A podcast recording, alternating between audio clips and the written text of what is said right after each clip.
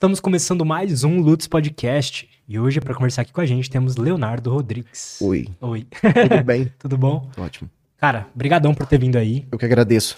Massa demais seu conteúdo. Eu falei pra você, eu gosto muito dos seus reels, me fazem pensar. Que bom essa ideia. E já trocando uma ideia aqui com você, eu já tô muito curioso pra entender a sua visão sobre as coisas. Minha visão sobre as coisas, É. ela é crítica. Ela é crítica. é massa, cara. Cara, opa, você Pode fala. falar, pode falar. Hum, então, esse negócio de visão sobre as coisas é muito doido, porque quando a gente se forma como psicólogo e opta por ser um analista, a gente vai para a área da escuta. E no que eu trabalho hoje é visual, né? Produção de vídeos e conteúdo. É muito interessante porque observar é um jeito de escutar, eu penso. Porque conhece o Miyazaki, o cara que faz os estúdio Ghibli, tipo Sim. Viagem de Chihiro e tal. Aham. Eu lembro dele falando assim: meu processo criativo é parar na janela e olhar. Eu vejo seres humanos e eu tento reproduzir isso da forma que eu Nossa. penso que é a minha arte. Sensacional. E aí eu acho que eu fiz mais ou menos isso, sabe? Eu vi os seres humanos, escutei eles na clínica e falei: ah, acho que eu consigo mostrar isso fora do meio acadêmico. Acho que vão conseguir me entender. Que incrível, cara. E realmente é muito bom. Pra quem não conhece ou nunca viu, recomendo que vocês vão lá. É, dê uma olhada nos reels, você sempre vai sair com a cabeça explodindo ou pensando. É muito Uhum. legal. Antes da gente começar, queria te presentear aqui Ah, muito como obrigado. patrocinador do episódio de hoje. Valeu, Obrigado, Insider! A Ganharam o Insider- merchan no meu Instagram. A Insider, a Posso Insider eu deixar sempre- aqui? Claro, claro. Eu sempre falo pra galera, isso eu falava antes deles patrocinarem, é a melhor camiseta que eu já usei na vida. Boto fé. Então eu quero saber sua opinião sincera depois, pode falar. A minha opinião é: se é preta, já me ganhou no coração. Hoje eu tô usando a Oversized, né, que é essa mais larga aqui deles. Nunca Parece tinha usado, confortável é bem mesmo. confortável. Nossa, tô muito feliz. E, mas pra quem quiser experimentar, eu recomendo que vocês entrem lá no site e vão atrás da Tech T-Shirt, T-E-C-H T-Shirt, Uhum. Que é, a, digamos assim, a, a padrão deles, assim, que acho que agrada a maioria das pessoas. E se você nunca experimentou, é, faz o teste. E, e com o cupom LUTS15, você tem 15% de desconto em todo o site, tá bom? Faz o teste, se você ver que. é, você vai ver que tô- o que eu tô falando é verdade, tá bom? É, agora eles estão com moletom também, calça, pra, agora no, no frio. Moletom vale no tecido assim? Ah, bem parecido. Que massa. É muito bom. Imagina. Nossa, é muito bom. E é isso. É o primeiro link da descrição, cupom LUTS15, tá? 15% de desconto em todo o site. Léo, Diga. se apresente, cara. Tá. Fala assim, qual que é o teu trabalho hoje? Eu sei que você fez uma pós. Me conta um pouco Uhum. mais sobre esse, esse background aí. Ó, eu sou o Léo, sou psicólogo, estudo teoria psicanalítica, sou especialista em teoria psicanalítica. Eu tenho algumas outras especializações na área da psicologia, que é transtorno do déficit de atenção e hiperatividade, transtorno do espectro autista, saúde mental no geral e álcool e drogas. Pensando, essas questões são uma demanda frequente no que a gente pensa clínica, sabe? Porque a gente vai conversar isso um pouquinho mais tarde, mas há uma diferença entre o que é uma psicanálise, o que é uma psicologia e o que é uma psicologia de base psicanalítica, sacou? E é preciso se pensar muita coisa da atualidade, do que é psicologia, para se fazer psicanálise, eu penso. Porque a saúde mental ela vai para além do que é consultório. E a gente já concluiu. O Freud falava, toda psicologia social, sacou? Então, foi mais ou menos nesse caminho que eu tentei a minha formação. Eu me formei pela UFGD, Universidade Federal da Grande Dourados. É uma universidade que faz a, a gente pensar muito criticamente as coisas que a gente está estudando, principalmente pelo fato de que a saúde mental indígena é uma questão do estado que eu venho e há pesquisas que pensam essa saúde mental indígena. Interessante. E aí a primeira coisa que a gente pergunta é o seguinte: eu sei as teorias dos caras da Europa, sei as teorias dos caras dos Estados Unidos, vai funcionar aqui? Legal isso. né? A mente é a mesma, ela é global. Se eu pegar a filosofia chinesa do que se entende por comportamento humano, é a mesma do cara ali na Praça da Sé? Não sei. Aí foi mais ou menos assim que eu tentei pensar o que eu gosto de estudar. Eu me tornei pai com 22 anos e isso me atravessou de uma forma muito tremenda, até para pensar a vida, sabe? Então, na minha pós-graduação em teoria psicanalítica, eu fiz um trabalho que era assim: é o declínio do nome do pai de Lacan, de Freud a Lacan. Tentar pensar como que hoje em dia o que se entende por lei mudou. O que, que é regra, o que, que me pune, sabe? O que, que me limita quando ninguém tá vendo. A gente vai falar um pouco Aham. melhor sobre isso, que é o tal do nome do pai. E como que isso tá num que o Lacan dizia que era um declínio. Tá mudando essa forma que a gente pensa. Mas enfim. Eu já quero É. aprofundar. Aí, mas foi essa a formação. Eu sou psicólogo clínico há quase cinco anos. atendi presencial um tempo, híbrido um tempo, depois da pandemia e com o Instagram, só online. Hoje em dia eu trabalho com psicoterapia. Cara, online. que massa, cara. É, é, o é, assim, são mais de 160 episódios, já trouxe muitos psicólogos Uhum. e tal. Mas eu acho muito massa a psicanálise e, é é, legal mesmo. e, e tive poucas oportunidades pra conversar. Acho que, tipo, no máximo duas, três. É, eu vi. Eu coloquei lá Lutz e psicanálise é. pra dar uma olhadinha e eu vi que só tinham dois mesmo. Você consegue entender que há essa dificuldade do que nós estudamos chegar para as pessoas entender? Eu penso o pensamento psicanalítico como um pensamento elitizado e eurocentrizado. Eu acho que ele é um tratamento caro, ele é difícil de entender e os núcleos que estudam o que é psicanálise, eles costumam ser elitizados, ficam em bairros, bairros nobres da cidade, são pessoas brancas com sobrenomes europeus, sabe? O que, que é a psicanálise O que exatamente? que é a Por que, que é psicanálise? diferente de psicologia? Ótimo, que pergunta fantástica. A psicanálise é um método de investigação das afecções mentais. O que, que é isso? A psicologia é uma tentativa de colocar o comportamento humano em método, em termos científicos, termos do que a gente entende que seja científico. Me dá um exemplo. Hum, se tiver quente, você colocar a mão aqui, re- por reflexo você tira. O que, que foi isso? Vamos tentar ver quantas vezes alguém bota a mão no quente, tira e vamos ver o que, que faz tirar, entendeu? Entendi. Vamos colocar em termos científicos. Se eu solto a maçã, ela cai. Se eu- o que, que é do comportamento humano que eu consigo prever? Que vai se repetir? A psicanálise é uma coisa muito doida. Havia uma coisa que se repetia, e nós não estávamos falando de comportamento, nós estávamos falando de linguagem. Olha qual é a diferença.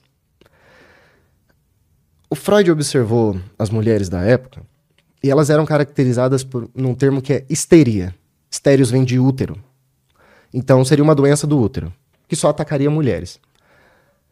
Braço para de funcionar, grita por aí, não fala que não tá enxergando, começa a alucinar que vai engravidar do terapeuta, e aí eles classificavam essas mulheres como histéricas. Quando o Freud se propôs a escutar essas mulheres, ele viu que algumas coisas se repetiam, tanto na sociedade, na história delas, na forma com que elas se expressavam, e como que esses transtornos, que não tinham base neurológica nenhuma para estar afetando essas partes dos, cor dos corpos, continuavam se repetindo.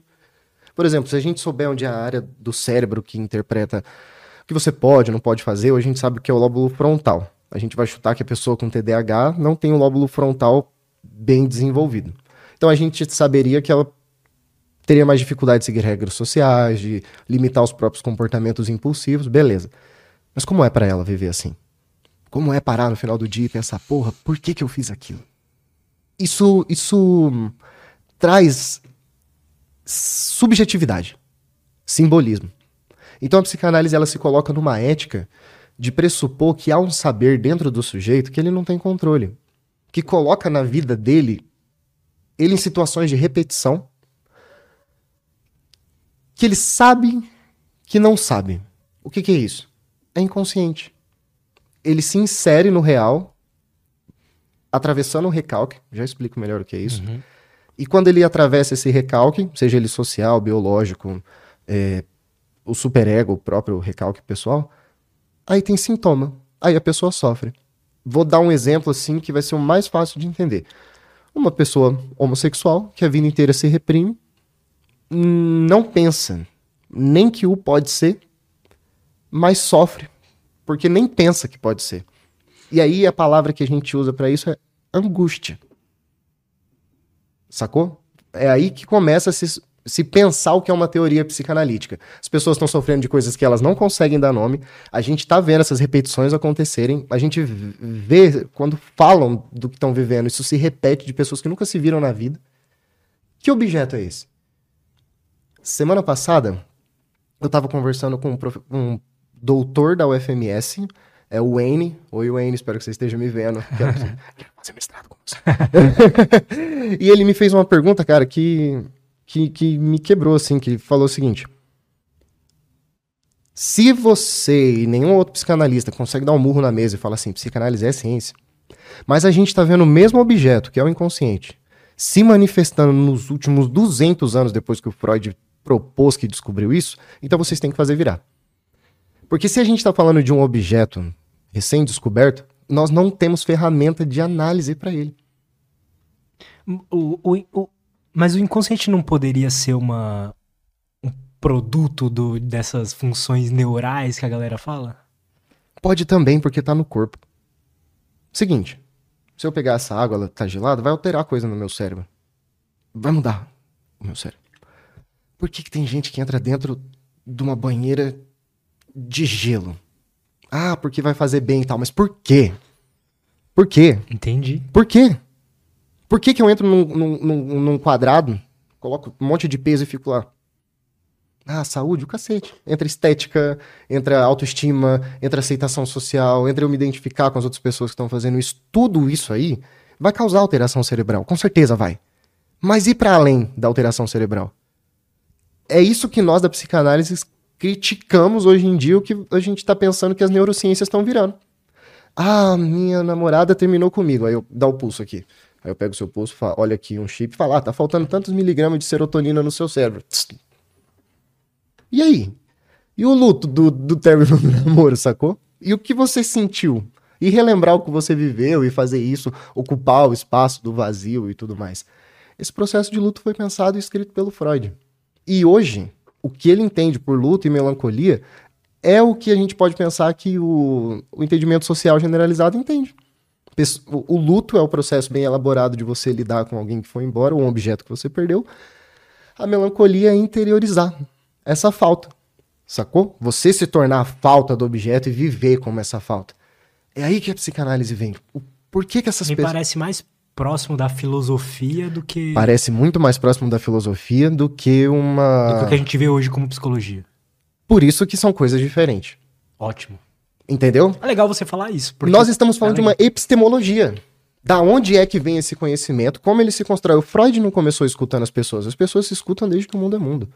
O Platão tinha medo da escrita destruir a intelectualidade humana.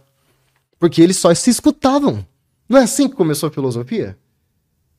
Então, quando a gente vai estudar psicanálise, a gente vai para a ética de Aristóteles, a gente vai estudar Platão, a gente vai estudar Nietzsche, a gente vai estudar Foucault, a gente vai ver quem pensou o comportamento humano, até que em algum momento eu possa sentar, escutar um sujeito, ocupar uma posição de não saber, porque o psicólogo ele ocupa a posição de eu sei, eu conheço um método de tratar você e te fazer ficar saudável. O psicanalista não. Eu não sei o que eu vou fazer para te fazer ficar saudável, mas eu sei te escutar. Eu sei como você se estruturou possivelmente. Como deveria ser, ou como a gente acha que, dadas as regras sociais, seria um sujeito saudável. Você sabe quem você é? Sabe por que faz as coisas? Não? Explica para mim. Conta sua história para mim.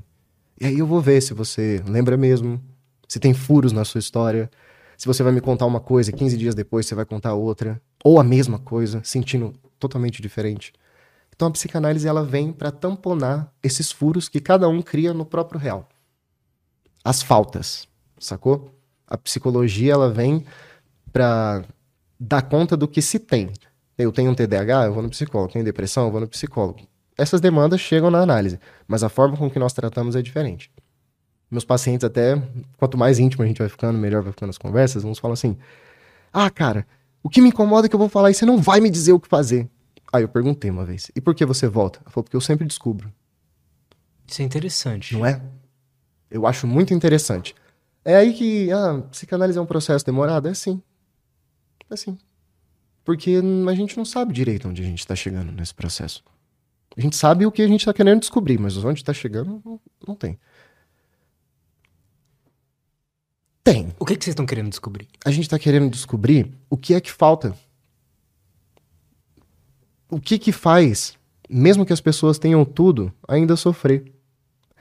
Por que, que nós precisamos abrir mão do, do nosso prazer a qualquer custo para viver socialmente? O que, que foi que aconteceu que um homem dentro de uma casa faz pessoas sentirem medo com 35 anos morando sozinha fazendo faculdade? Sacou? Faltas. Ah, eu tenho uma ideia do que é um pai ideal. Aí o meu pai usa droga, bebe e me bate. Aí eu cresço, aí um dia eu tô lá na minha casa, na faculdade, morando sozinho, eu bebo e começo a sentir culpa. O pai não tá lá, é tudo dentro de si como que essas coisas se inscreveram dentro de como o sujeito se entende. Não é eu que digo assim, ah, você é saudável é isso. Você vai me dizer. Aí a gente vai descobrir se é mesmo. O que são essas faltas e da onde vem isso? E, e, e, é um padrão? Existe um padrão de, de tipos de faltas que todo mundo tem? Como é que é essa questão toda? Eu vou tentar fazer uma coisa difícil. Eu vou tentar falar de um cara que chama Lacan. Ele é difícil.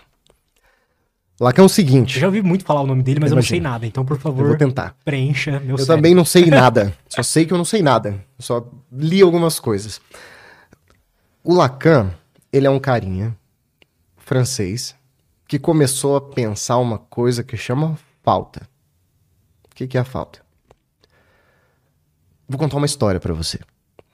Era uma vez um homem macaco. Sacou? Esse homem macaco andava de quatro. Ele tinha fossas no meio da cara e todo o comportamento sexual dele era instintivo. Instintivo. Ninguém sabe por quê. Esse bicho ficou de pé. Sacou? Ele ficou de pé e essas fossas viraram essa protuberância que aponta para baixo. O único animal que tem isso aqui voltado para os órgãos sexuais. A gente fica de pé e isso que a gente antes via assim, faz assim e assim. O que muda é o seguinte: antes eu respondia ao que estava na minha frente, o que aparecia para mim, ou a minha demanda de falta biológica. Sentir fome, eu preciso encontrar algo para comer. Sentir sede, eu preciso achar algo para tomar. Então somos essencialmente faltantes. Não é? O que, o que Sim. movimenta o sujeito é uma falta. A gente não tá aí andando a esmo, né? Mesmo quando éramos, vamos pensar assim, não mentais. Quando a gente era instintivo. Quando você fica de pé e olha pra frente, cara, muda muito. Porque surge dentro do que a gente pode pensar cerebral a possibilidade de ter algo lá. Você tem noção de que antes a gente não tinha isso inscrito na nossa espécie? A possibilidade de algo que eu não sei se existe existir? E aí eu já não me movo porque falta algo em mim, eu me movo porque acho que existe algo lá que vai me satisfazer. Isso é pulsão. Isso é interessante. É, não é interessante? Isso se chama pulsão. Não é instinto. Eu não tô com fome, mas será que lá existe a melhor comida da Terra? Então eu me movo lá a qualquer custo. Ah, quando eu alcançar tal coisa, eu finalmente vou poder ser feliz. Aí, sabe o que que surge aí? Vazio. Não é falta, mas isso é vazio. O Lacan chama isso de aquilo que não cessa de não se inscrever. Eu quero uma água, eu pego. Pronto, tomei água. Passou. Eu nunca mais vou ter vontade na minha vida? Não, eu ainda vou ter mais vontades. Isso, vamos chamar assim, né, de mais vontade. Quem, quem estuda Lacan vai entender o que eu tô tentando dizer por mais vontade. Isso é o vazio. O vazio é uma coisa que sempre vai estar lá, não importa quantas vezes você alcança o objeto que você acha que é satisfatório, que vai te preencher. Sabe por quê? Porque senão você morre. Se não faltar, você não se move. Isso é estrutural de qualquer espécie. Quando a gente transforma isso em subjetividade, é o primeiro recalque, ele é biológico, a gente fica de pé, olha lá na frente, percebe que existe alguma coisa que pode me satisfazer, O que, que é um recalque? um recalque é uma limitação. Eu posso voar agora, pular da janela e pular? Não. Então eu tenho um recalque biológico. Eu posso querer voar? Pode. Posso. E aí eu tenho uma frustração. Meu corpo não me proporciona o prazer que eu quero ter. Tá aí uma falta. O meu pai não é o pai que eu quero ter. Tá aí uma falta. Minha esposa não é a esposa que eu achei que ela ia ser. Tá aí uma falta. Meu filho nasceu autista. Tá aí uma falta. E aí nós vamos aprender a lidar com essas faltas. Essa falta pode vir a surgir sintomas. Por quê? A gente está sempre tentando preencher ela. Essa falta estrutural. Pode ser com as coisas que a gente chama de instintivo, acho que não é mais instintivo, fome, sede, sexo, assistir um filme, andar de carro, pode ser. Mas 100% das pessoas que chegam na minha clínica dizem: falta algo.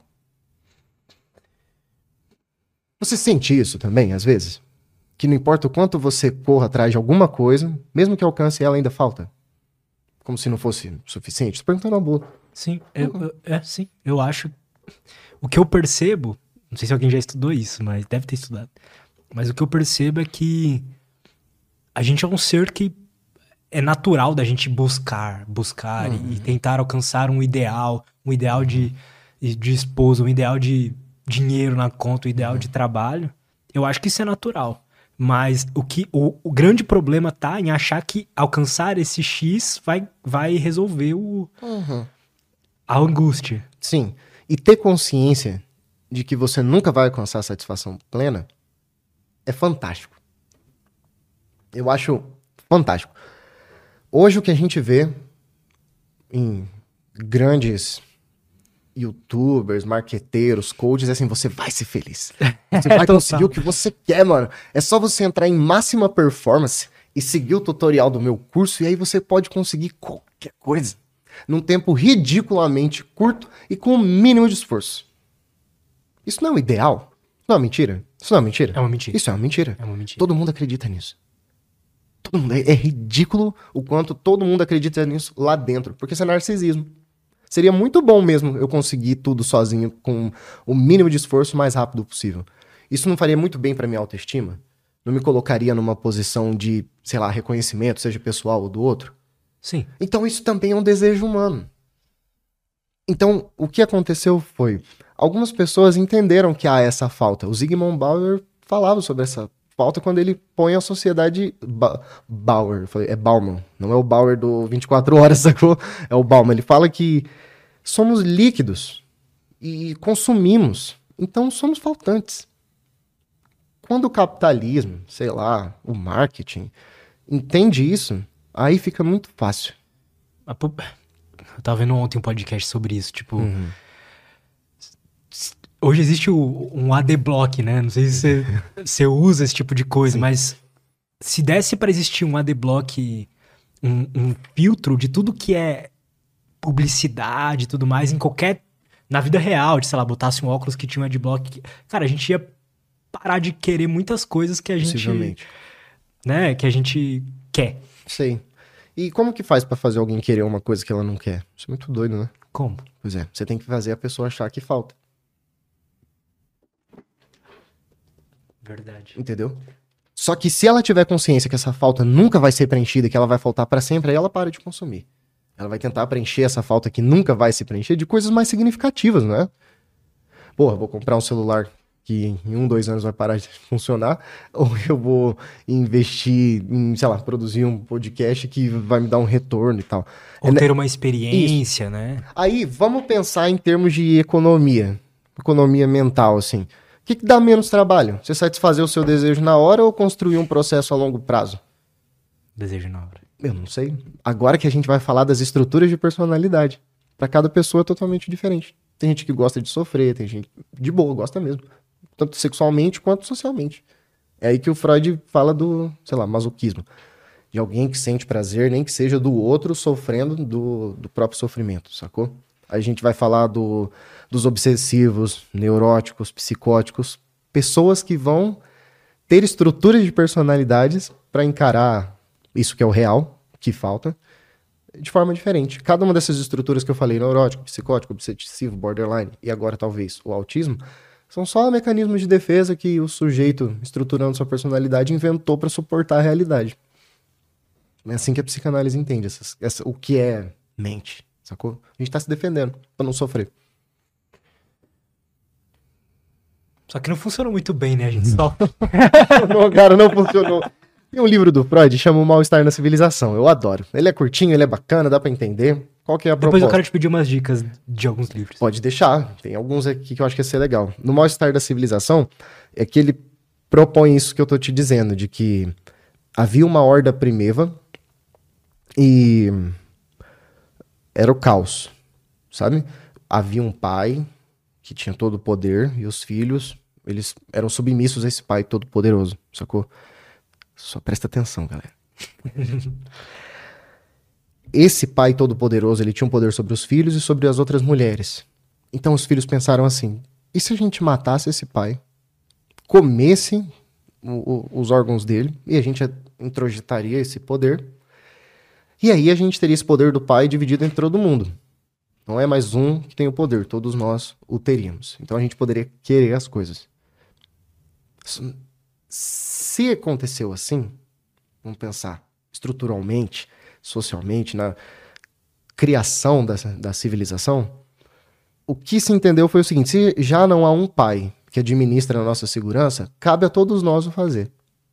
Então eu vou te dar conforto, eu vou te dar segurança, prazer, em troca você vai seguir regras. Não pode fazer o que você quiser. Você pode cagar na rua? Não pode. Qualquer outro bicho pode. Você não. Você segura. Vai no vaso. Aí a gente tem um aumento de, sei lá, câncer de próstata ou estouramento de hemorroida, porque já provaram que se a gente ficar sentado no vaso um tempão, um bagulho estoura. Você pode fazer sexo quando você quiser? Não. Quando você tá trabalhando, quando você tá na rua, dependendo do lugar que você estiver com a pessoa. Então, muita coisa do que a gente entende por civilização é castração. É limitar seu desejo. Não pode comer o que você quiser, você não pode ir para onde você quiser, você não pode fazer o que você quiser. Ó, ontem a gente queria ter feito isso três da tarde. Coisas que estavam totalmente avulsas ao nosso desejo, barraram, castrou. Sim.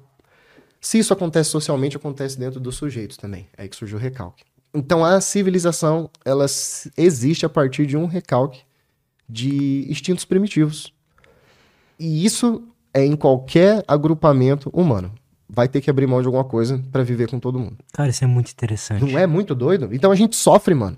Porque mesmo que você não sabe se podia ou não fazer aquilo, deixa eu pensar um exemplo banal. Você esbarra em alguém na rua num dia ruim e você pensa em sair no braço com a pessoa, mas não vai. Não vai. Você não, não avança. Você coloca um, os eletrodos na cabeça do maluco, você vê que o cérebro dele se preparou total para ir, mas ele não foi. O que foi isso? Verdade. O que foi isso? Não é cérebro, não é bicho, não é órgão, o coração não tá batendo, parou de bater, dói. M meu rim parou de filtrar o sangue, abraço, hemodiálise. O cérebro entra em todo o processo para ser violento, fazer sexo, não vai por causa de um mais além. Essa coisa, esse recalque, a gente chama de superego. Superego ele acontece quando o alguém limita você de ter acesso à satisfação plena do peito da sua mãe. Esse é o superego. Você nasce, aí você chora, dói, tá com fome. Sua mãe coloca no peito e você sente amor, tá ligado? Sente satisfação, você se alimenta. É um prazer. Um tempo depois vai vir um cara ou alguém. Seus seu desejo. É, mano, é a primeira vez na existência que você vai ser pleno de satisfação, porque não há um outro na cabeça do infante, não é uma mãe. É só preenchimento. Não há um seio, é só uma sensação boa. Não é um parto, não é eu, eu existir, ele só existe. Você tá entendendo do que eu tô falando? Não existe linguagem nesse ser. Ele só sente. Ele vai estruturar personalidade quando ele descobrir que ele não é uma extensão do corpo da mãe, nem a mãe é uma extensão do corpo de si, que é um outro. A mãe é um outro. Alguém vai ter que vir e tirar. Se não for um homem, pai, pode ser uma mulher ocupando essa posição, uma avó, um tio, professor, polícia, você mesmo, não sei. Mas é preciso que você se separe da sua mãe para virar você. É preciso, é preciso.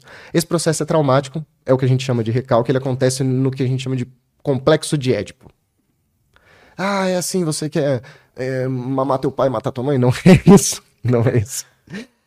É, o complexo de Édipo é um exemplo de coisas que acontecem nesse mecanismo de estrutura de personalidade. Que é o seguinte, eu amo demais esse objeto que me satisfaz, eu só preciso gritar e ele me satisfaz. Vem alguém e tira, e mesmo que eu grite, essa pessoa continua me dando amor, carinho, eu descubro que eu amo essa pessoa também. Como pode haver no mundo um outro objeto que ao mesmo tempo que eu amo eu odeio, porque me tira do objeto que eu só amo? É aí que você sofre o que a gente vai pensar de primeira castração, é aí que você aprende a sofrer. Sacou? Antes não era sofrimento. Aí a gente pode pensar mesmo que era um corpinho biológico com o cérebro, deu fome, doeu, gritou e do nada a barriga dele encheu porque um peito macio relou na cara. A partir daí não é mais assim. Isso é ruim? Isso é fundamental. Se é bom ou ruim, não, não interessa. Não interessa, não interessa. É preciso que um sujeito se distancie desse objeto de prazer eterno para que ele amadureça, porque uma criança sem traumas é um adulto sem defesas. Então essa criança que vai ser tirada da mãe, ela vai aprender a lidar com essa angústia que surgiu da falta do seio bom ou a mãe suficientemente boa. É preciso que um, vamos chamar de o nome do pai, perceba que aqui eu não estou falando um homem com pinto, um, uma, um, uma posição. A figura. Uma figura. Essa figura de o nome do pai vem, te tire desse prazer infinito, limite você fala, não, mano, até aqui é satisfação, daqui para frente agora você procura outra coisa. Vai brincar, sobe no colo, brinca de cavalinho, brinca de outro jeito com a sua mãe, sei lá. Isso é importante, até porque pra mãe não morrer, né? Não ser sugada até a morte. E para que você aprenda que você é você. E que você pode ter sentimentos ambíguos, sacou? Você pode amar o pai e odiar ele. Ao mesmo tempo que você pode amar a mãe e odiar por ela ter deixado você ir com o pai. É preciso que uma mãe frustre um filho para que ele se desenvolva, eu acho. Importante. O sentimento é algo muito. As emoções é, é, é muito difícil da gente separar, né? Em, É. Em caixas, né? É difícil. Ah, separar em caixa é muito difícil. Etiqueta é pra roupa. Ah, você é TDAH e por isso você vai ser assim, assim, assado. Estranho. Todas as nossas angústias e sofrimentos, na tua opinião, vêm de- desses estágios primários aí? E, e você tinha falado sobre, sobre as faltas. Sei.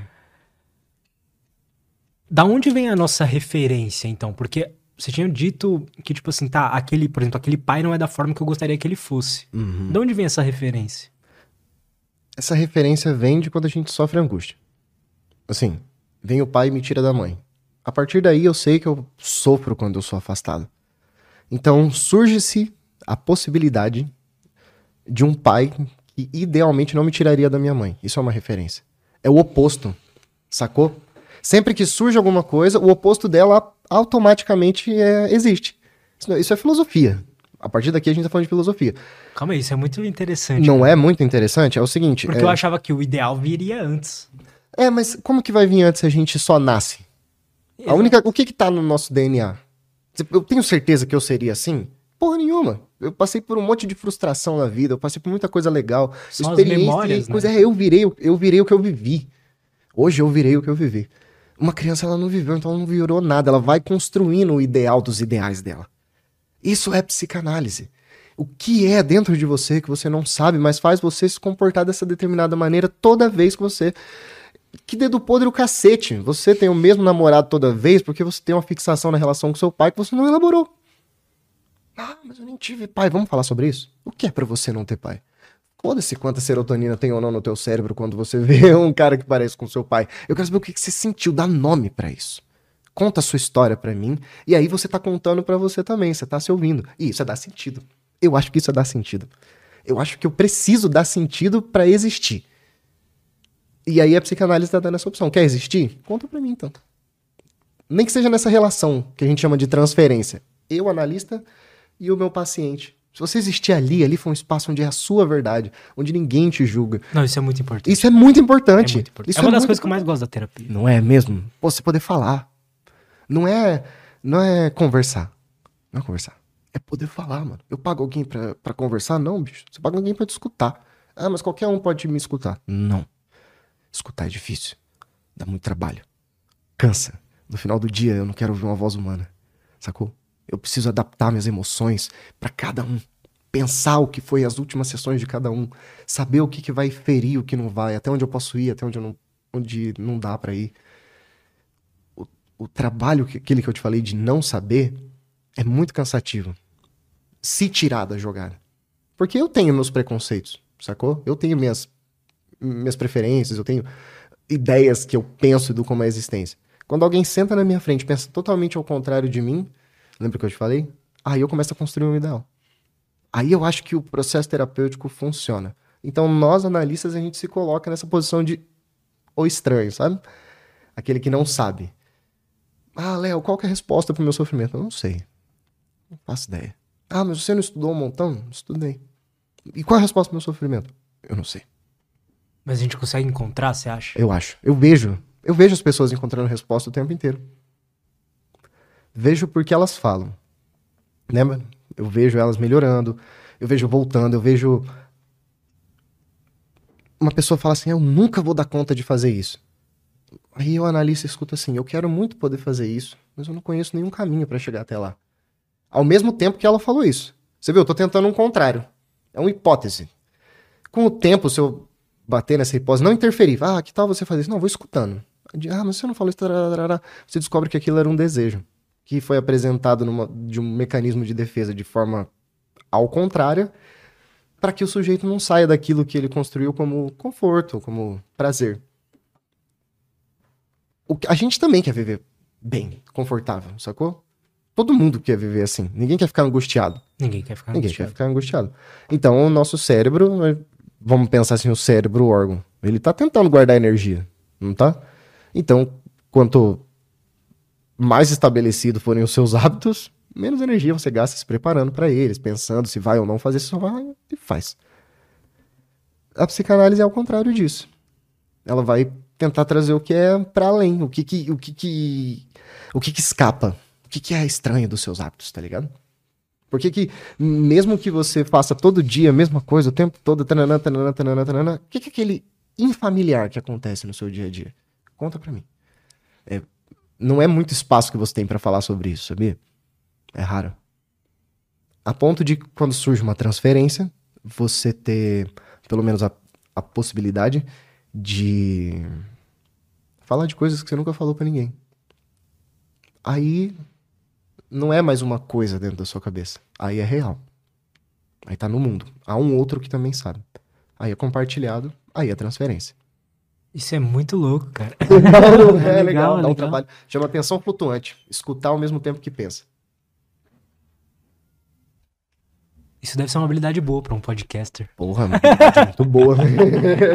e é uma habilidade boa no geral, tá ligado? Alguém. Ah, não tô falando que a gente faz terapia em bar. Pode ser que eu esteja falando. Mas alguém chega e começa a falar uma coisa, tarará, tarará, e você vai escutando e, e, e a pessoa se sente escutada fala, mano, por que, que eu consigo falar assim com você? Ah, porque em nenhum momento eu disse eu acho, eu penso que, eu acho que você tinha que fazer isso. Foi por isso que foi bom.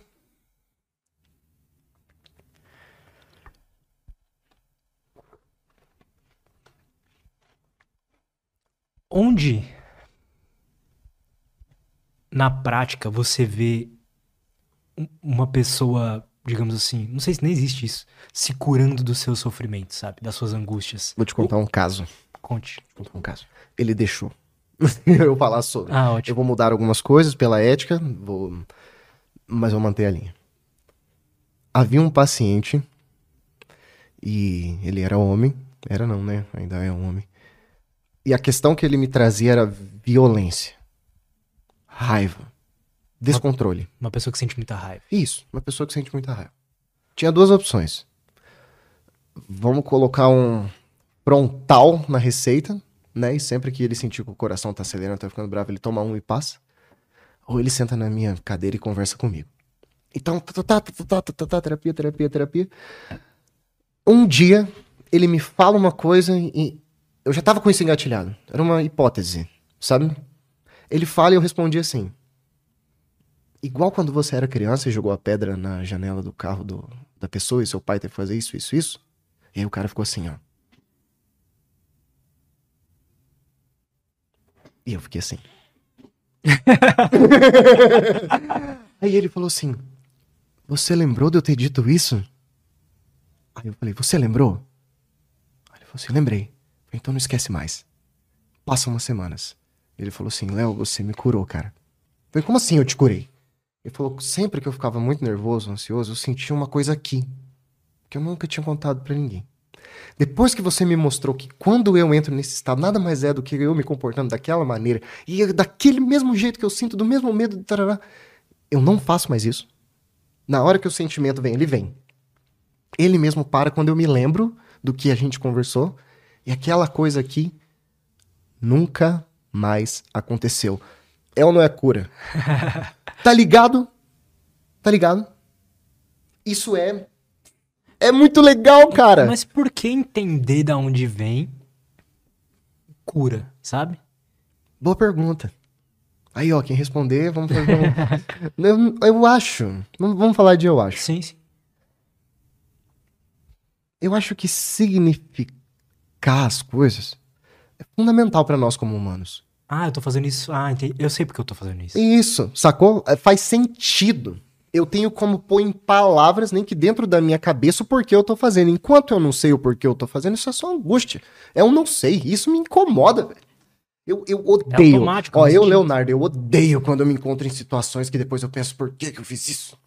Eu sei que eu não devia ter feito. Eu odeio. Eu acho que é uma das coisas que mais me causa sofrimento. Eu vejo que nas pessoas causa muito. Dá sentido para as coisas. O porquê. Isso acontece porque aquele vazio que não cessa de se inscrever, por um instante você vai ter como responder ele. Por um instante. Aí você tem paz. Eu sei porque eu estava fazendo isso e agora eu não quero mais fazer. Já não é mais aquela mesma criança sa saindo do recalço que pensa uma bola de basquete. Eu ponho ela embaixo d'água. Segura, segura, segura, segura, segura, segura, o braço cansou. Vamos supor, esse é o recalque, cansou. A bola sai, espalha água para tudo que é lado. Esses são sintomas. Quando você segurou, em vez de fazer força, você fala: Não, essa bola é só colocar aqui, porque ela já não cabe mais aqui. Eu não sou mais uma criança jogando tijolo no vidro do carro. Eu sou um adulto nessa situação, lidando com tal pessoa e eu preciso fazer assim. Isso é significante, significativo. Porque você faz terapia, cara. Você uhum. sabe que a melhora vem a partir do momento que você começa a colocar em prática o que você tá pensando. Não é onírico. Saí da terapia, agora eu tô saudável. Não é assim. Surge uma questão, você vai lembrar do que você trabalhou, que você pensou e vai pôr em prática. Exato. A psicanálise, ela é terapêutica. Caso contrário, era charlatanismo, sacou? Só que a forma com que ela se propõe é assim, dessa maneira. Não é ferram... não é uma ferramenta assim comportamental para você lidar com o problema. Ela é subjetiva. Não é para ser rápido? Não é para ser rápido. Não é esse o intuito. Não é o intuito. Ela não tem a, a motivação de tipo ser uma a melhor ferramenta terapêutica que cura uma depressão, uma ansiedade mais rápido. Não é essa a ideia, nunca foi. Nunca foi. Por que não? Se, se... Porque ela não, ela não surgiu em 1969, ela surgiu em 1919. Sacou? A TCC surge numa guinada totalmente industrializada e capitalista, e o Aaron Beck vai fazer os testes dele lá nos Estados Unidos. E lá nos Estados Unidos é fast food, trabalho, ganha em dólar, American Life Way. O Freud escreve isso em Viena, 1919, totalmente com condições financeiras para poder estudar, trabalhar no meio de uma elite intelectual. Então a forma com que ele pensa a psicanálise envolve tempo, envolve é amor, sabe? Acho que em psicanálise a gente tá falando de amor e o amor leva tempo. Quando a gente aprende a construir. De amor? Ele. Amor, cara. Em psicanálise a gente fala de amor. Amor é dar aquilo que você não tem para quem não quer. É isso que o Lacan disse. Dar é... aquilo que você não tem. Isso. Pra quem, quem não, não quer. quer. É a falta, não é? Como você vai fazer isso se a pessoa não quer? Não sei. E como que você vai descobrir o que você tem, não tem para dar? Também não sei. Vai se relacionar com o outro, você vai descobrir. Porque o que a gente está lidando quando a gente lida com o outro, esse é o doido. Eu não sei o que você está pensando. E quando você fala, eu também não sei o que você está falando. Nós temos um acordo de linguagem. Nós tem, usamos códigos, esse código é interpretado e supostamente eu te entendo. Mas dentro de mim é totalmente diferente do que é dentro de você esse código. Total. O que você entende, o que é entender para você não é a mesma coisa que para mim. Então é um pacto. Minimamente você me entende, minimamente eu te entendo. Quando a gente não se entende, surge o conflito. Se a gente chutar que a gente não se entende porque é um vazio em mim que eu tô tentando preencher, eu posso preencher com a expectativa do que eu acho que você tá pensando. É tudo que eu tenho de você.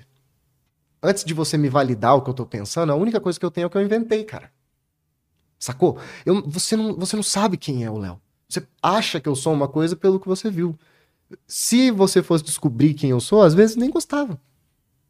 Você só tem expectativas. O que a gente tem pro outro é uma expectativa de um vazio próprio. Eu projeto esse vazio no outro, e aí eu amo o outro a partir do que eu acho que ele quer ser amado. O amor saudável seria eu entender esse outro, escutar os vazios dele e tentar preencher a partir dessa autorização que ele me dá para preencher. Não é? E se eu fizesse isso comigo mesmo? E se eu tentasse escutar minhas faltas, entender meu vazio? Me dar estruturas para lidar com esse meu vazio a partir de mim, não do que o outro falou que eu tinha que fazer. A psicanálise vai jogar nesse campo aí. Isso é amor. É eu amar tanto o meu paciente que não importa quantas vezes eu vejo ele cagando na vida dele, fazendo as mesmas coisas a gente já falou, eu volto ali e escuto com amor, carinho, afeto, oferecendo essa falta. para que ele possa nessa falta se elaborar, entendeu? Isso é saúde para psicanálise. Envolve sofrimento nós não estamos tentando aniquilar o sofrimento. A gente está ensinando as pessoas a lidar com ele de forma subjetiva. Não dá para viver feliz o tempo todo. Impossível. Já leu 1984? Não. Livrão, lê ele. Sociedade é o seguinte: divide Eurásia e uhum. América não sei o que, eles são administrados por supermilitarismo, assim as pessoas, elas têm uma... É lá que surge o Big Brother, né? Imagina, uma uhum. TV assim, é informações, informação, informação, foda-se se é verdade. Se ele falar que o governo vendeu 50 mil sapatos, só vendeu 10, quem falar que vendeu 10 sapatos leva um tiro na cabeça e abraço. E aí surge uma coisa muito doida que é o Soma, um remedinho. Olha que doido que esse cara escreveu. Se você estiver angustiado, incomodado com esse problema social, você tira, toma um remedinho e imediatamente ele passa. Sabe quanto tempo depois surge um antidepressivo? Quase 80 anos depois que o cara escreve esse livro. Pariu. Você sacou? O cara imaginou que numa sociedade distópica, fracassada, hiperdominada, hipervigiada, as pessoas teriam que usar a droga para ficar feliz na hora. Esse remédio já existe. Ele já existe. Há remédios hoje que na hora param uma crise de pânico. Não tem. Porra, por que, que quando a gente leu 1984 a gente assiste o Desesperador? E hoje qualquer angústia que uma pessoa tem, ela corre pra um psiquiatra que quer tomar um remédio para resolver em 10 minutos que ele tem uma reunião. Hum. Quando não era o remédio, era cerveja. Quando não era cerveja, era o café. Quando era o café, era uma bala. Quando era uma bala, era um cigarro. A gente tá fazendo isso o tempo inteiro. A gente tá fazendo isso o tempo inteiro. Não tá, cara. É algo que eu falo sempre aqui. Tipo assim, a gente. A grande guerra que eu travo todos os dias é de não tentar anestesiar um sofrimento, uma angústia com alguma coisa que alguma indústria criou. Eu acredito. Então, pornografia, é, McDonald's, Reels e TikTok, sabe? Tipo assim, todas as ferramentas, café. Cara, o Reels do TikTok, quando surgiu, o Reels e o TikTok, eu lembro que eu ficava olhando aquilo assim e falava, cara, eles conseguiram. Eles criaram o mais além. Tem um livro do Freud que chama assim, Mais Além do que o Princípio de Prazer. O- havia dois princípios. O primeiro era o princípio de prazer, esse é o básico. Tudo que eu faço, eu faço para ter prazer. Eu quero satisfação. A ideia é homeostase. Sabe o que é homeostase? Joga uma pedra dentro de uma água, ela fazer bum. Homeostase é ela voltar para o processo de não deformidade. Não é? isso. Isso é economia.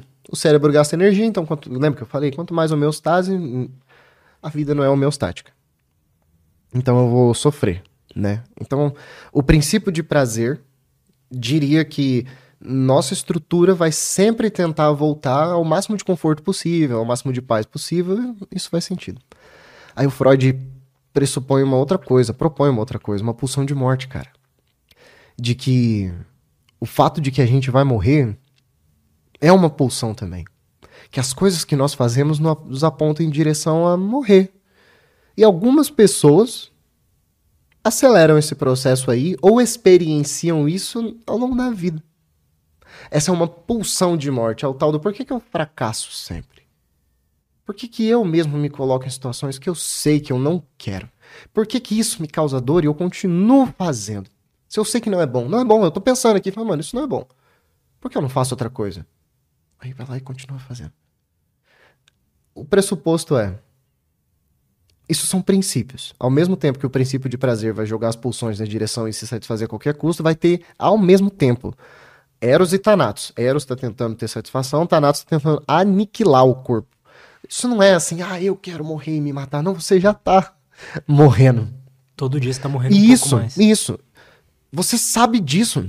Você não sabe disso? Você não sabe que você vai morrer um dia? É a única certeza que eu tenho. A partir do momento que surge uma possibilidade, ela é, em algum nível, real. Nem que eu pense nela e sofra por ela, né? Porque aí é real dentro de mim. Pra lidar com essa angústia, algumas estruturas mentais vão pensar assim, não, já que eu tô morrendo, então isso vai acontecer várias vezes na minha vida. Então, alguns se movem mais além do que o princípio de prazer. Não é prazer que move algumas pessoas, às vezes é o sofrimento. Às vezes não, né? Boa parte das vezes a gente vê gente se movendo por sofrer. O que, que é o mito do herói? Não é se foda ao máximo que der para que você melhore mais ainda quando passar por cima. Esse é o mito do herói, não é? Uhum. Esse é o mito do herói. Você tá lá, pá, vivendo a vida, de repente acontece alguma coisa, você cai no buraco, mas você se levanta sozinho e, e- passa por isso. Que doido, tem, tem gente que quer viver isso, cara. Cara, eu acho que eu sou uma dessas pessoas. Eu acredito. E aí, ah, isso é narcisismo? Mas é Não porque- sei, isso é masoquismo? Não sei, eu não sei. Aí é com o tempo, entendeu? Outras formas de viver não me apetece tanto. Eu acredito, eu acredito. E é legal você falar isso com tranquilidade, porque não é um problema, sabia? Não? É uma forma de viver. Sacou onde é que a psicanálise entra? A gente não tá etiquetando as coisas como certo e errado, só tá tentando entender. Isso é legal. cara. É, não é Isso é legal? É, legal, confortável, cara. não é? É o- confortável. No meu caso foi o seguinte, eu, eu tive um pai perfeito até uns 12, 13 anos. Aí ele deixou de ser. Nossa, Isso, tipo eu. e, ele, e aí virou uma falta, mano. Era muito esquisito. Era muito esquisito, sabe? Eu, eu ver aquela pessoa, ele era a porra do meu pai perfeito e agora ele não é. Você tem noção de como é mudar isso depois de 15, 16, 25, 30 anos? Eu ainda não vivi o tempo de depois de que as coisas andaram com meu pai do que eu vivi antes, sacou? E aí a gente, a gente fica naquela coisa. O que é real? O- esse é o mesmo cara? Eu posso ter amor por ele no- na mesma intensidade que eu não amo? Você tá entendendo mais ou menos o Sim. que eu tô dizendo? Porque o objeto ainda existe. Ele me causou dois tipos de sentimento, mas é um objeto. Que porra é essa? Então vamos pensar que todos os objetos do mundo são assim, e aí a gente tem pulsão de vida e pulsão de morte, sacou? Ah, mas e a pessoa que nunca teve pai? Ela pode pensar que o pai ideal que supostamente ela teria fosse perfeito. Aí ela tem dois objetos: o pai que falta e o pai que ela queria. Doido, né? Doido. Eu cara. acho psicanálise muito. O que é foda? Igual eu te falei, mano. Os caras escreveram uns livros mó difíceis, ninguém entendia. Porra, eu lia Lacan e falava, mano, você tá brincando com a minha cara? Eu sou um universitário, mano. Eu tô no meio acadêmico, eu não tô te entendendo. Então, pra que, que você escreveu assim?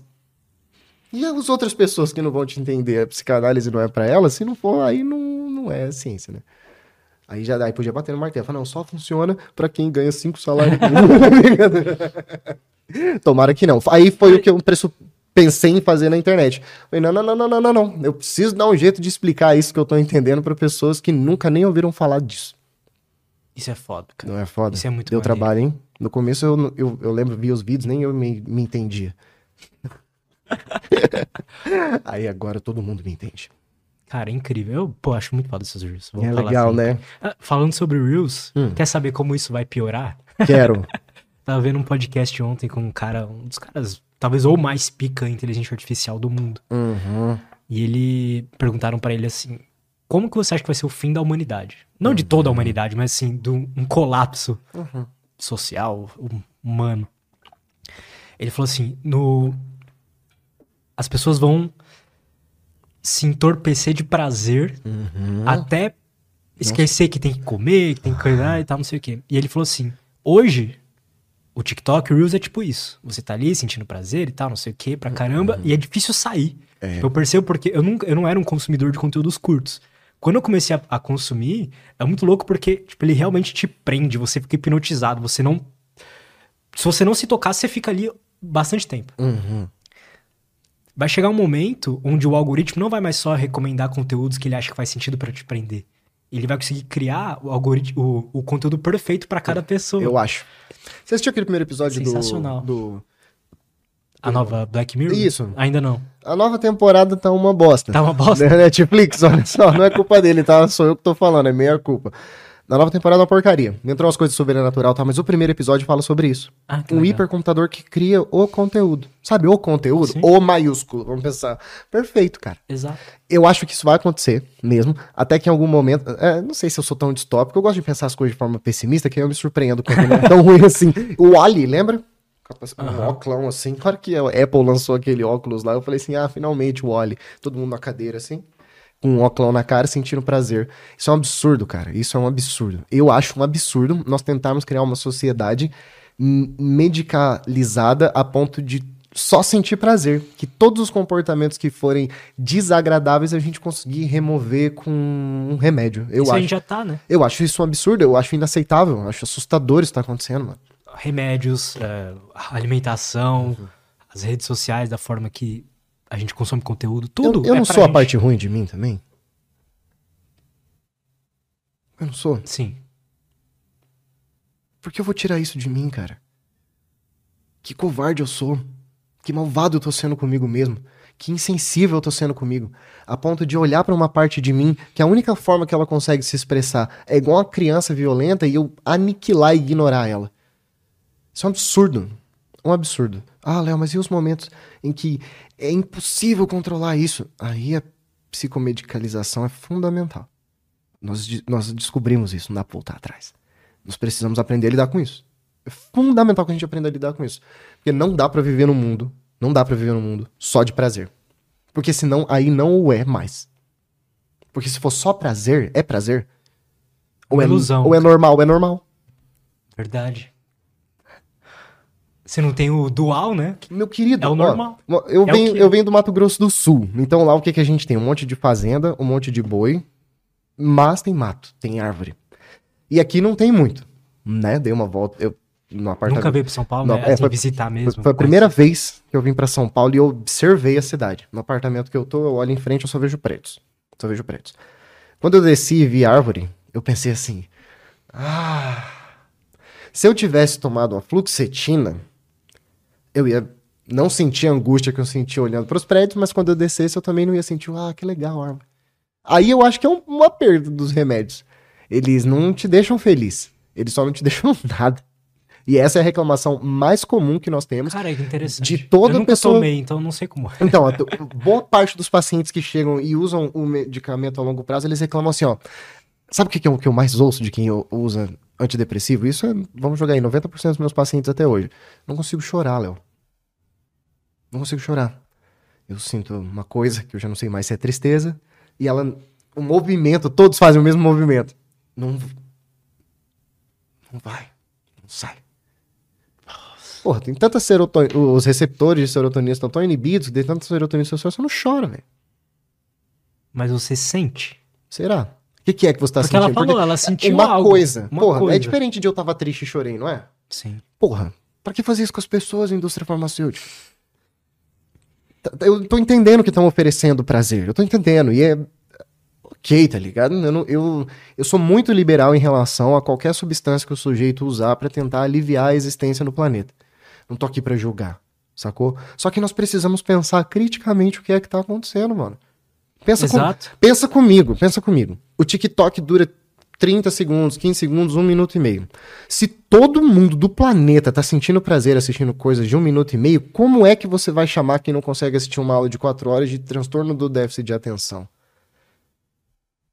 Se todo mundo for, todo mundo é doente, e aí todo mundo tem que tomar ritalina pra prestar atenção, porque todo mundo tá com a atenção cagada hoje em dia. A atenção tá piorando, mano.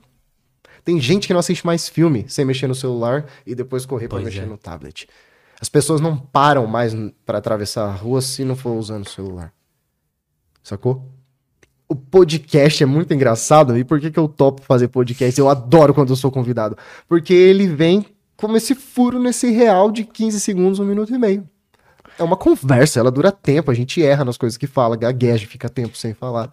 Mas eu tenho a impressão que as pessoas que estão buscando melhorar na questão da saúde mental, estão buscando, que ouvem podcast e tudo mais, elas estão numa contramão da Isso. sociedade toda. Isso, eu acho. A psicanálise é um antiproduto. Ela tá na contramão da sociedade. Seu tratamento vai demorar. Sinto muito, ele é caro. Se não for com dinheiro, tu vai sentir a forma que você vai pagar esse negócio. Ele causa angústia no processo, sacou? E eu não vou te dizer que eu vou sarar você, mas eu já fiz isso antes. Então há a possibilidade. Não vou prometer, falar, não, vem aqui que eu te saro em três semanas ou você devolve o seu dinheiro. Não, não é isso. Nós somos um antiproduto, sacou? É diferente. Então eu acho que as pessoas que se põem à escuta, quem escuta podcast e tudo mais, tá na contramão mesmo. Pelo menos se sentiu incomodado por ter coisa. visto que tá ficando assim. Legal, né? E eu, e eu gosto muito desse processo de poder falar e escutar. Porque isso que vai ser resistência. Exato. Uhum, uhum. Poxa, produzir arte, tá ligado? Não pode ser um bagulho de 30 segundos. Não pode, cara. Não pode você digitar assim, eu quero um desenho de. Não, isso não pode. Pode ser produzido, não tem como desfazer, mas chamar de arte me incomoda. Muito. Acho que arte é humano, inevitavelmente. Isso é interessante. É, eu acho que arte é humano. E é o que doido. Eu tava assistindo um vídeo de uma psicanalista lá de São Paulo falando que a psicanálise se assemelha mais a uma arte. Porque nós estamos. Um grande amigo meu, psicanalista, também fala a mesma coisa. Mesma coisa é uma arte, cara. Vamos pensar, o sujeito chega ali, ele tem todas as Vinícius. construções. Vinícius, Aham. depois me passa o Instagram dele. Cara, ele é sensacional. É, Você tá lá, você vê a pessoa, não é um quadro em branco, ela tem as questões dela. E você vai lidar com uma ética, com o sofrimento dela, e vai construir isso tudo de supor ao contrário, ver o recalque, escutar o sujeito, supondo não saber. Você tá construindo uma coisa, cara, que cada sessão é uma obra de arte, tá ligado? E a sensação é essa. Aí a gente dá referência de livro, filme, escultura, quadrinhos, cultura, podcasts. É uma delícia. Eu adoro. Cara, Respeito à arte, sabe? A psicanálise vem muito disso. O Freud escrevia muito sobre arte. Ele não gostava muito de música, ele falava.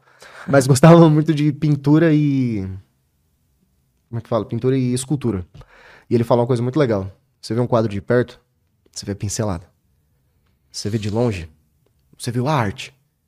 Mas cada pincelada foi fundamental. Se você chega bem perto, você pensa, por que, que ele botou o pincel aqui? Quando você vê de longe, ah. você entende. E aí eu acho que esse processo aí meio que ajudou o Freud a pensar o que seria o trabalho psicanalítico, sacou? Cara, que massa. É bem legal. A arte, ela é. Não vou falar que ela é terapia, mas ela é uma atividade terapêutica. Na, Com certeza a arte é terapia.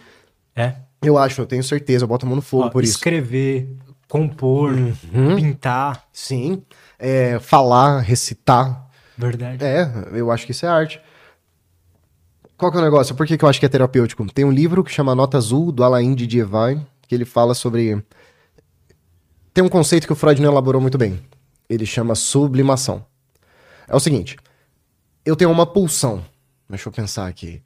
Eu quero sair no soco com todo mundo. Vamos pensar, essa é a minha pulsão. Ela é violenta, ela não é aceita socialmente. Se eu fizer isso, eu tô fodido, tô preso, né? Se eu sair uhum. no soco com todo mundo num dia. Eu vou lá na Praça da Liberdade e começo a derrubar as pessoas. Eu não posso fazer isso. Eu recalco isso, isso me causa angústia, porque eu quero sair no soco com todo mundo. Eu quero, eu quero sair no soco com todo mundo. Só que aí eu recalco porque eu sei que eu não quero ser preso, eu não quero que acabe minha carreira, enfim. Aí eu vou lá, é...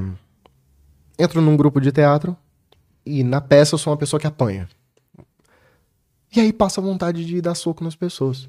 Seria isso a sublimação, você pegar uma pulsão que socialmente não é aceita e encontrar uma forma artística e criativa de colocá-la no real e ser socialmente aceita.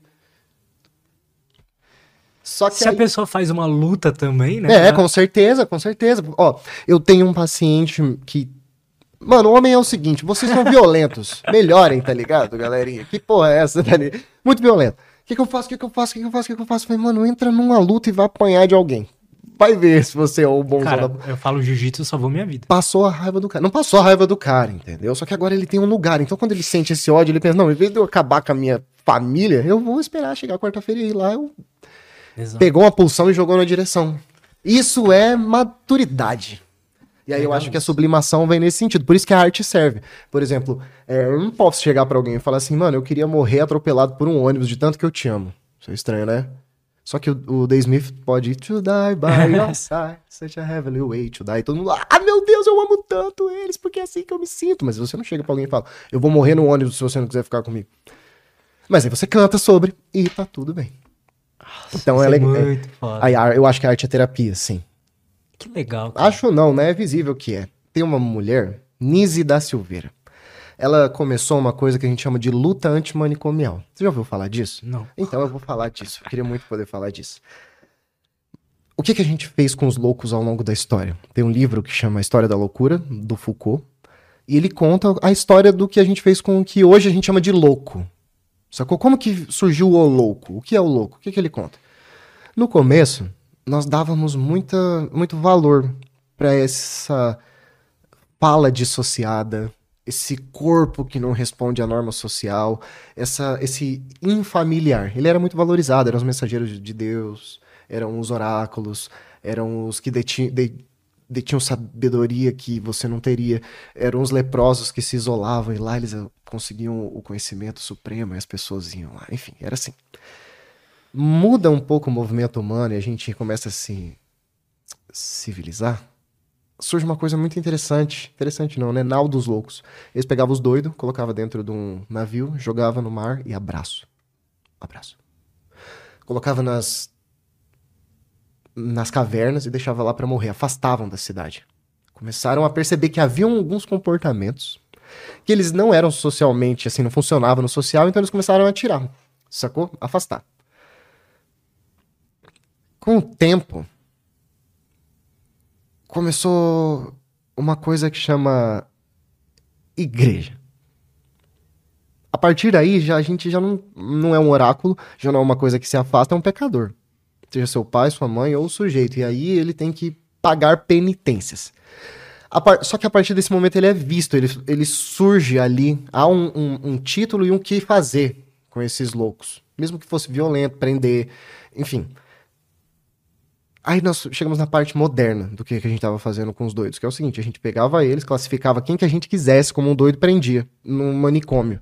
Esse era o tratamento. E aí a gente tinha tratamento de choque, tinha lobotomia, tinha agressões, enfim.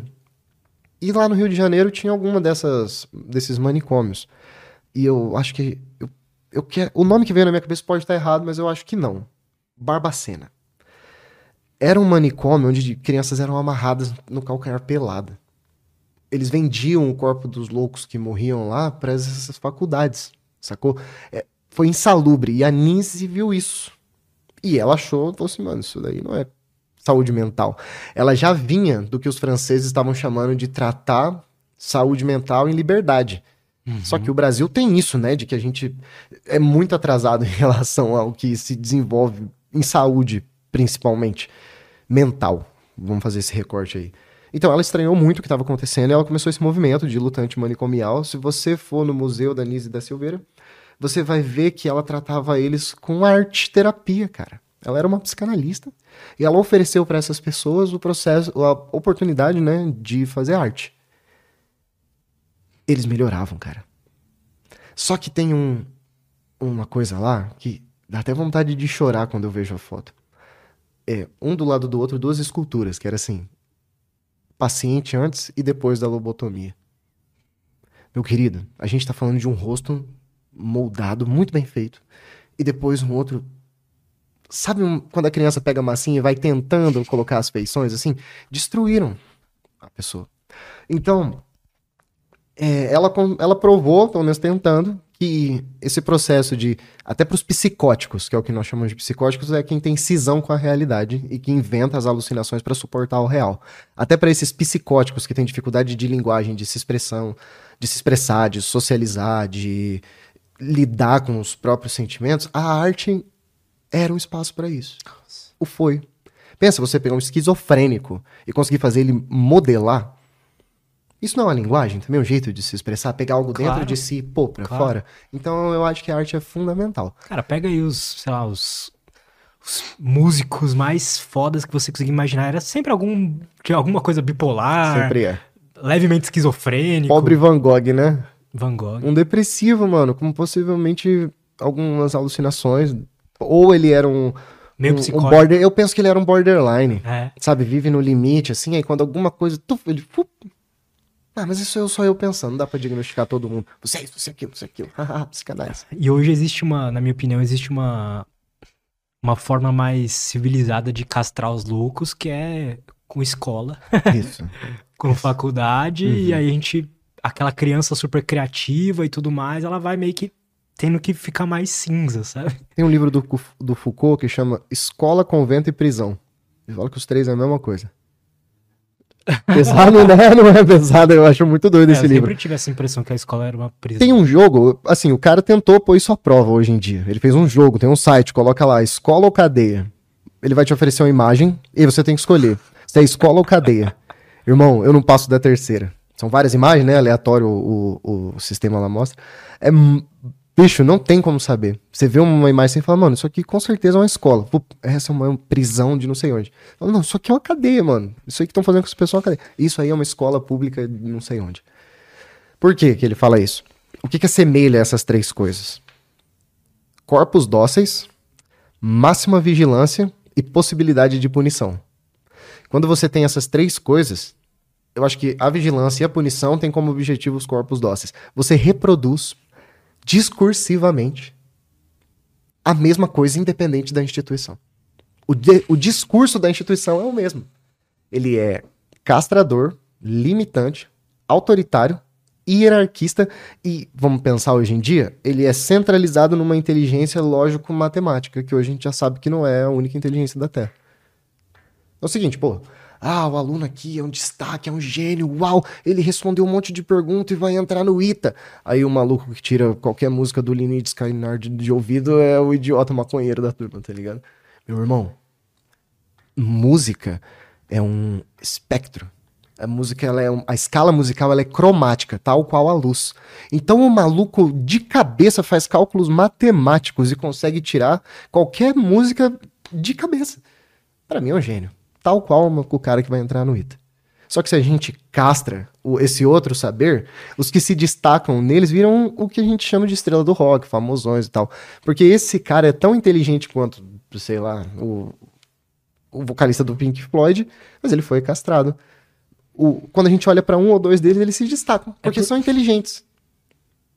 Porque essas instituições são uma ferramenta que alguma, algum, algum poder criou uhum. para criar um tipo de ser humano ideal para eles. Né? Você falou poder, é exatamente isso que o Foucault estuda.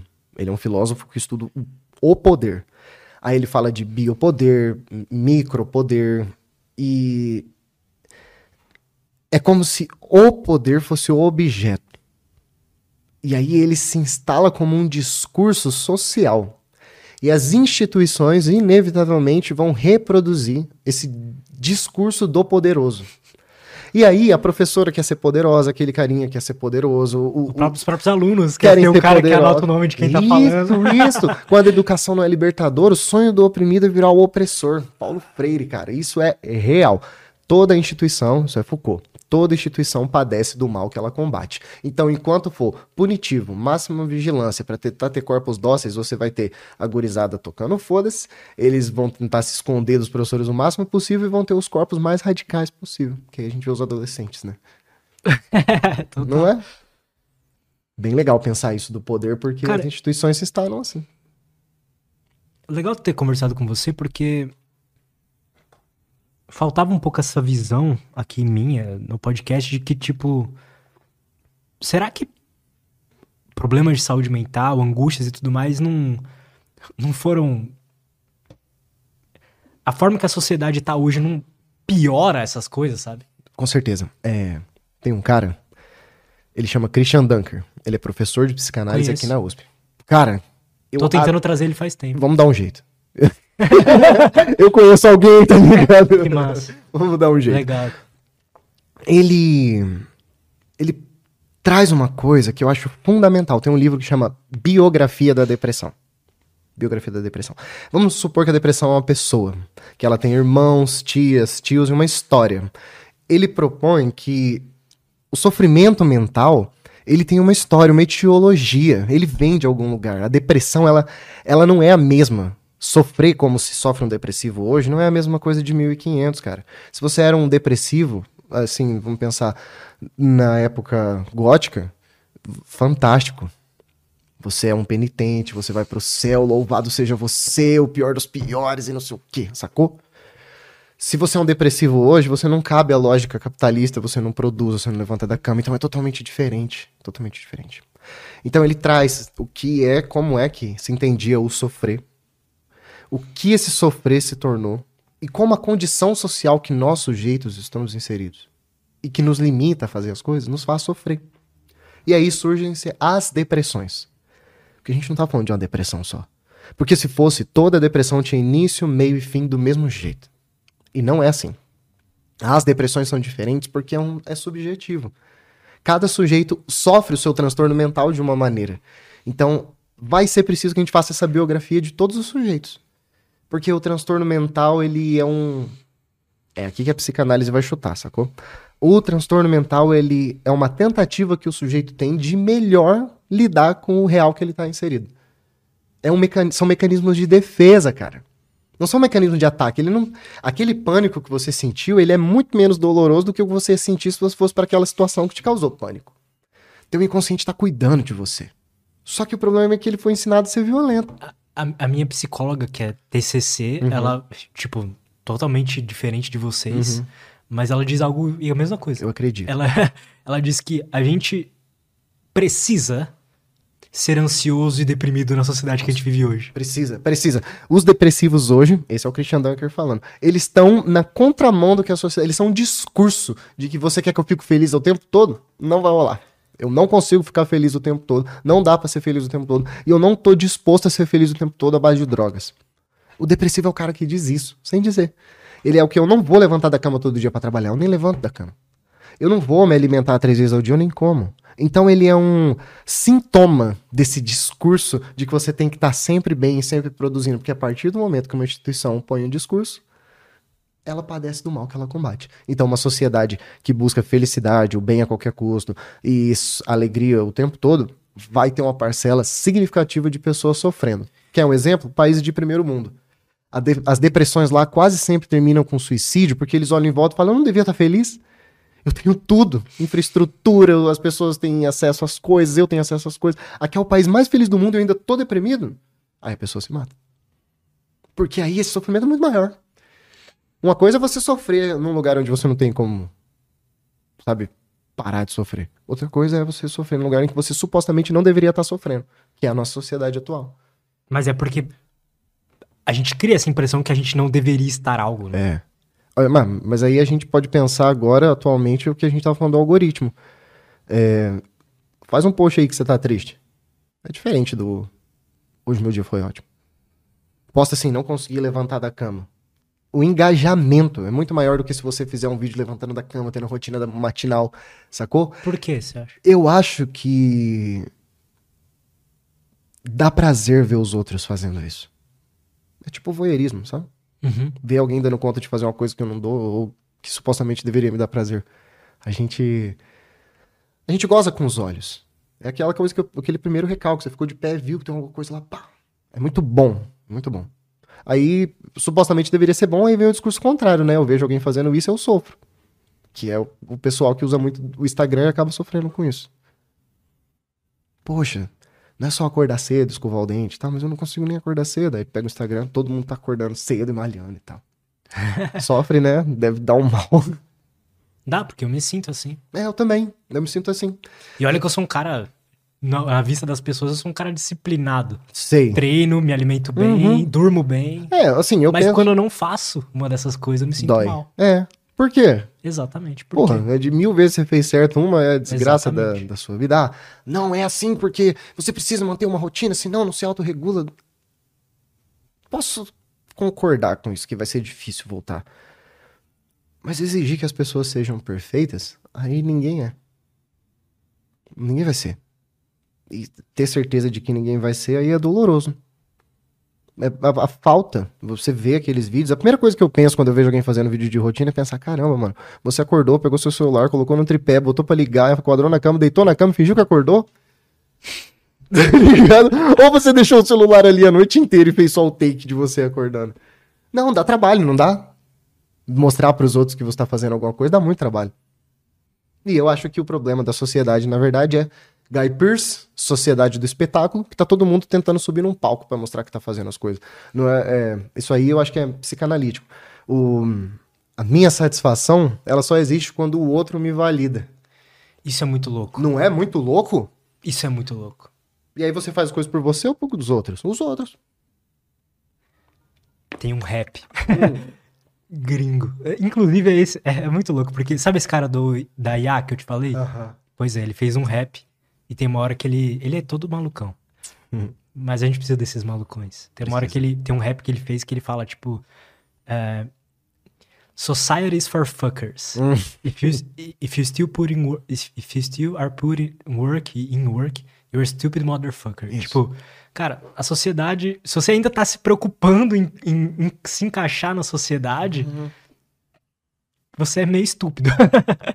A forma com que a nossa sociedade é instaurada, o Freud pensou ela em 1919.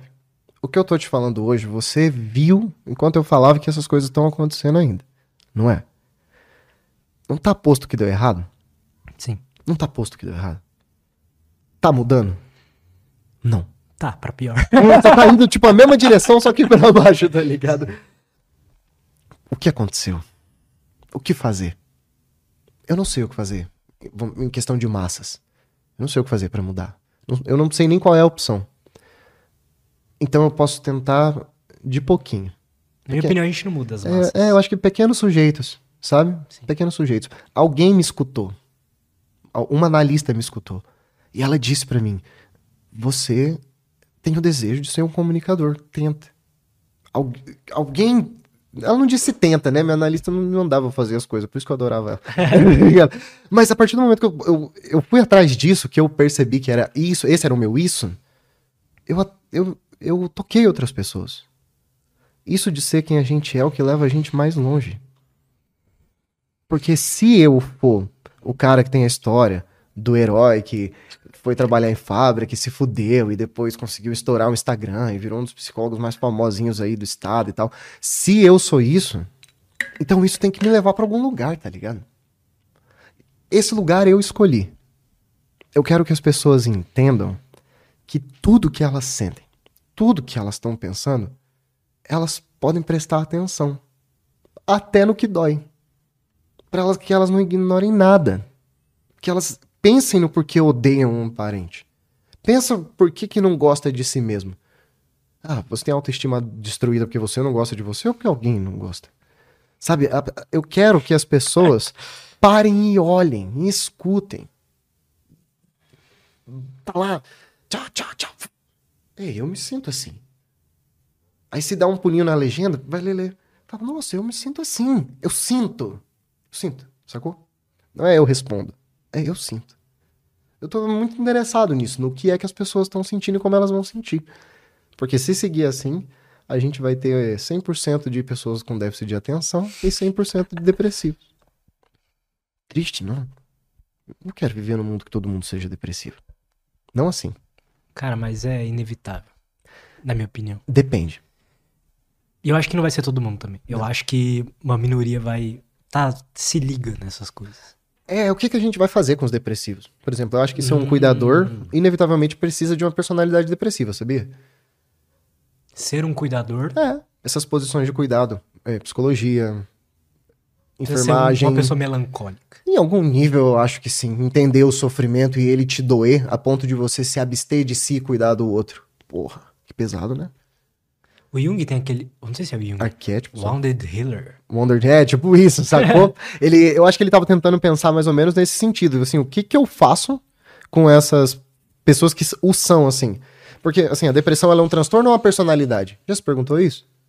Não, interessante. É, boa pergunta. Na psicanálise acho que existem personalidades depressivas, narcisistas, psicopatas, psicoses. É uma personalidade, é a forma como o sujeito vai responder a maioria das vezes que ele for colocado em determinadas situações, de forma depressiva. Porra, é preciso que eu me deprecie para escutar alguém e valorizar mais o que ele tá sentindo do que eu, não é?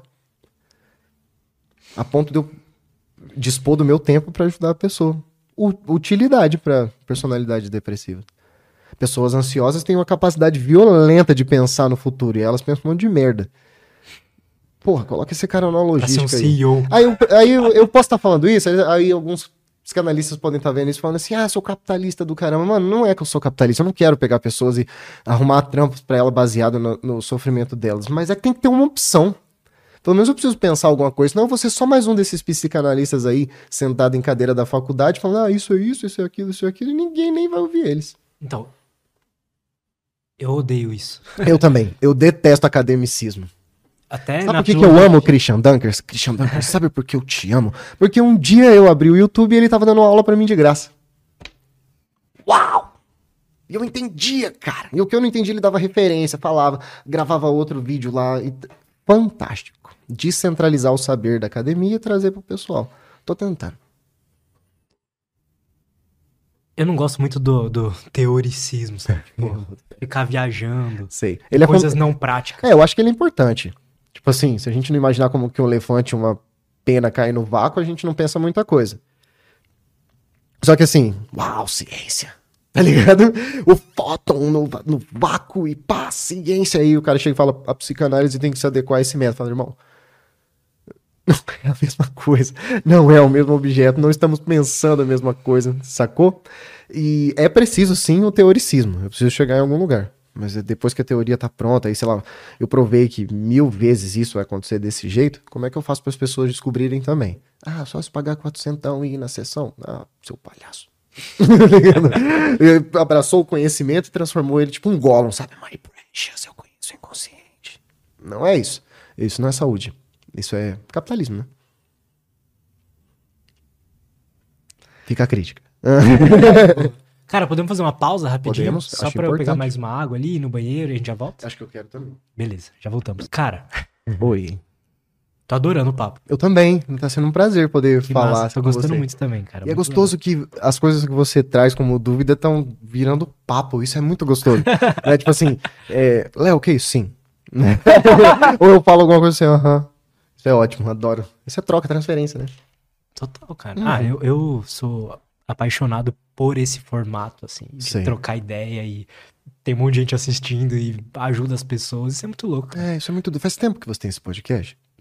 Você tá me analisando? Não, você vai me pagar no final? então, não. Cara, um ano e meio. Um, um ano e meio. meio. Legal, que gostoso. Eu, eu gostei muito dos vídeos. Assim, eu já vi algumas coisas, apareciam os recordes e tal, aí fizeram um convite. Eu falei, não, vamos preparar, um vídeo qualquer. Eu adorei, adorei. É, era fluido. Eu fiquei pensando, poxa, será que na minha vez vai ser também? tá ligado? Cara, hum. como uma relação esquisita com o pai afeta o ser humano? Essa é uma boa pergunta. Ainda mais num país onde a gente tem tantas pessoas que não tem nem o nome do pai na certidão de nascimento. Muitas. A gente é um dos países que mais tem abandono paternal daqui da América Latina, sacou? Como que afeta? É o seguinte. Lembra aquela função paterna que eu te falei? Limitar o desejo e colocar você no campo do outro. Vamos pensar no mais extremo do negócio. Não ter um pai cabe a essa mãe solteira fazer isso. Inserir o filho numa sociedade onde ele não vai ter o seio bom o tempo todo da mãe suficientemente boa. Você tem noção do quanto é destruidor para uma pessoa ter que fazer isso sozinha? Ela mesma se anular? Ainda mais um, uma pessoa que socialmente é pressionada a ser perfeita, que é a mãe. Sacou? Aí a gente tem alguém que vai ser totalmente falho, porque vai estar tá tentando dar conta de duas coisas ao mesmo tempo, dentro da cabeça de outra pessoa. Castrar não é bacana, sabe? Sua mãe te dizer não, não é legal, não é massa não fazer o que quer. E ela vai ter que assumir essa função. Então, lembra aquele objeto que tem amor e desamor e outro objeto que tem amor e desamor? É como se a gente fosse pensar a pulsão como um tanto energético, que é uma pulsão e acabou a pulsão essa pulsão se divide, aí a, o pai e a mãe recebem menos afetos negativos do filho, porque ele tem mais objetos para distribuir esse afeto. Uhum. Né? Tipo a sublimação. Quando só tem a mãe para fazer essa função, tá fodida. E o filho também, tá? Porque ele. Como ele vai simbolizar isso? Ele fica com muita dificuldade, porque ele Poxa. ama muito. E, e odeia muito. Porque ele tem que odiar muito essa pessoa que vai proibir ele ao mesmo tempo que vai permitir tudo. Tudo no sentido afetivo, sabe? Será que aí vem uma, uma coisa que talvez muita, muitas mães solteiras ou famílias erram, que é daí não limitar o desejo? Isso. Não é que erram. Fica difícil de fazer, cara. Não é errado. Não sei se é certo ou errado, não é disso que a gente tá falando. A gente tá falando de uma coisa que seria muito mais fácil se eu fizesse acompanhado. Só que aí tem a segunda opção. O pai tá lá e ele é um bosta. E aí a gente tem um problema muito sério. Porque se é o pai que instaura o superego, a lei do sujeito, eu vou explicar o que é o superego, vamos fazer isso. Quando Freud postula a psicanálise, ele separa ela em duas partes. Primeiro, ele faz uma parte inconsciente, pré-consciente e consciente. Imagina um iceberg, a ponta desse iceberg é a consciência. É onde você sente as coisas, vê as coisas. Isso é consciente. Eu estou totalmente consciente do que está acontecendo aqui. A pré-consciência seriam coisas em que não chega a ser a memória, mas são coisas de fácil acesso. Não é a memória. O inconsciente é aquilo que você não tem acesso. É o recalcado, o que você não suportaria. Por exemplo, ah, eu quero sair no soco com todo mundo. Uma pessoa que quer isso, mas nunca pensa, vamos suportar no inconsciente. O sintoma, lembra que eu te falei? Seria o recalque, que ele é social, essa pulsão inconsciente passa para a consciência usando o corpo. O corpo. A anatomia é o destino final das pulsões. Essa foi a primeira tópica do Freud. Ela é tipo lugares, uhum. sabe? Com o tempo ele vai desenvolvendo a teoria dele. Então ele põe a segunda tópica. Ela já não é mais topográfica ela é estrutural. E aí ele apresenta então o id, o ego e o superego. E aqui eu acho que o cara supra-sumo da observação e da escuta humana. O que, que é o id? O id seriam suas pulsões é, primitivas. dá para chamar de instinto em algum nível, mas não precisa ser. Seria uma coisa que tá o tempo todo querendo, só querendo, só sabe querer. O id não conhece desprazer, ele só sabe se inscrever. O ego é isso. O que eu mostro para os outros, o que eu ponho no real, o que eu entendo como um eu. Entre o ego e o id, há um superego. Ele é o que regula essa demanda do id e a demanda do ego, porque o ego, eu tenho uma imagem de quem eu sou. Sabe o Léo que eu acho que eu sou? Esse é o ego. Sabe o Léo que eu sou mesmo? Que eu não sei? Esse é o id. É, lembra que eu falei? Você tá andando na rua, dá vontade de cagar, você não pode baixar as calças e cagar na rua. Se fosse isso, era id. Quando o superego vem, ele barra, ele fala: Não, você não pode cagar aqui. Tem um lugar certo para você dar uma cagada. E aí o ego fala: Não, eu vou fazer cocô no banheiro. Entendeu? Você entendeu a estrutura? Uma coisa que ela é animalesca, ela é instintiva, ela vem com tudo, ela passa por um filtro. Esse filtro é o nome do pai, o superego. O pai ele serve como essa limitação do desejo. E esse superego ele se instaura nessa relação édpica entre mãe e pai. E ele é punitivo. O superego ele não é um cara bacana. Ele é punitivo. Ele vai olhar pro id e falar, mano, essa sua pulsão aí é um absurdo. Isso que você quer fazer é uma droga. E ele também vai olhar pro ego e falar, ué, não era isso que você queria ser? Você não tá sendo, não. E aí, meu querido, vamos ser o que você queria ser? Então, é, é, é uma. Vamos chamar isso de. Tá na ponta da língua. A gente pode chamar o superego de. Não é consciência. É... Também não é culpa. É... Putz, acontece, a gente acontece, esquece essas palavras, é. né? Mas ele ele vai limitar, vai regular, ele vai regular tanto a demanda de ideal que você tem de eu, quanto a demanda de pulsões. Ao mesmo tempo que o eu vai querer algumas coisas que são instintivas ou recalcadas ou até mesmo inconscientes.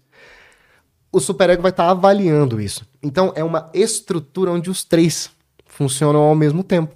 Ao mesmo tempo que o superego regula as demandas do id e vê as demandas do ego, o ego lida com esse superego para deixar ele mais frágil ou mais punitivo, enquanto o, o, o, id dá um jeito, às vezes, de desviar do superego e ir direto pro ego, ou não sair de jeito nenhum e continuar ali. Então a gente tem. Aí o raciocínio seria: ao consciente, o pré-consciente, o inconsciente, há essa estrutura que vai ser daí que vai surgir a sua personalidade. O quanto punitivo você é, o quanto você tem de demandas instintivas e o quanto você consegue adequar isso e apresentar para o real. Algumas dessas demandas são conscientes, pré-conscientes e inconscientes, e isso tudo misturado numa grande panelona tem a pulsão de vida e pulsão de morte que vai pegar tudo isso e levar numa direção. Sacou? Deu pra entender mais ou menos? É Deu. estrutural por quê? Porque se estrutura a partir do momento em que essa luta interna tá acontecendo e aí você se põe no mundo da melhor forma que você pode. E por que que um pai bosta, igual você falou, uhum. é, caga o superego? Um pai bosta caga o superego porque aí a gente vai ter... Vamos pensar o que é um pai bosta. Vamos pensar o que é um pai bosta. O cara que chega bêbado, bate na esposa, aquele pai que não existe, para mim é um pai bosta. É, aquele pai que é 100% permitivo, também é um pai bosta. É aquele pai que dá tudo pro filho a qualquer custo, é um pai bosta. O que, que é um pai bosta? Um pai bosta é todo pai. Tem uma frase do latim que eu adoro. Caramba! Pater semper incesto est. É o, é o norte do que eles vão pensar. A gente nunca sabe quem é o pai. O que, que é o pai? Olha que doido, olha o raciocínio. As primeiras estruturas de sociedade não eram masculinocêntricas elas eram matriarcais. A ideia de uma mulher parir um filho era o ápice da, do que a gente entendia por divindade.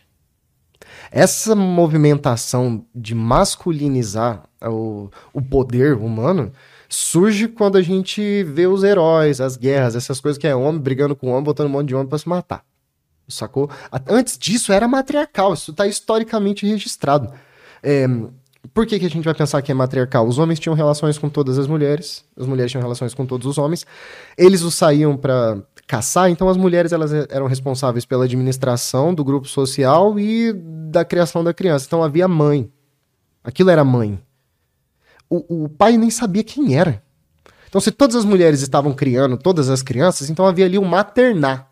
Como que chama as escolinhas onde a gente leva os nossos filhos pequenos para alguém cuidar? Não é o maternal? Então não tem uma mãe lá. São várias cuidando das crianças e tal. Isso muda quando a gente começa a achar que o mais forte é o que manda, que ser mais violento é o que manda, porque essas violências, vamos pensar, a testosterona faz o homem ter essas respostas mais violentas. Naquela época a gente não tinha muitas regras sociais, então juntava um monte de homens, subia no cavalo, ia nessas unidades matriarcais aí, e os caras violentos acabavam ganhando. Não é? Uhum. Quem vai sair no braço pelas mulheres se os homens estão lá fora e aí só tem mulher e criança e chegam uns malucos enormes num cavalo matando todo mundo. Enfim, mudou a estrutura. Ela vira patriarcal, focada no pai. Vem a igreja, diminui a sociedade para as famílias, sacou?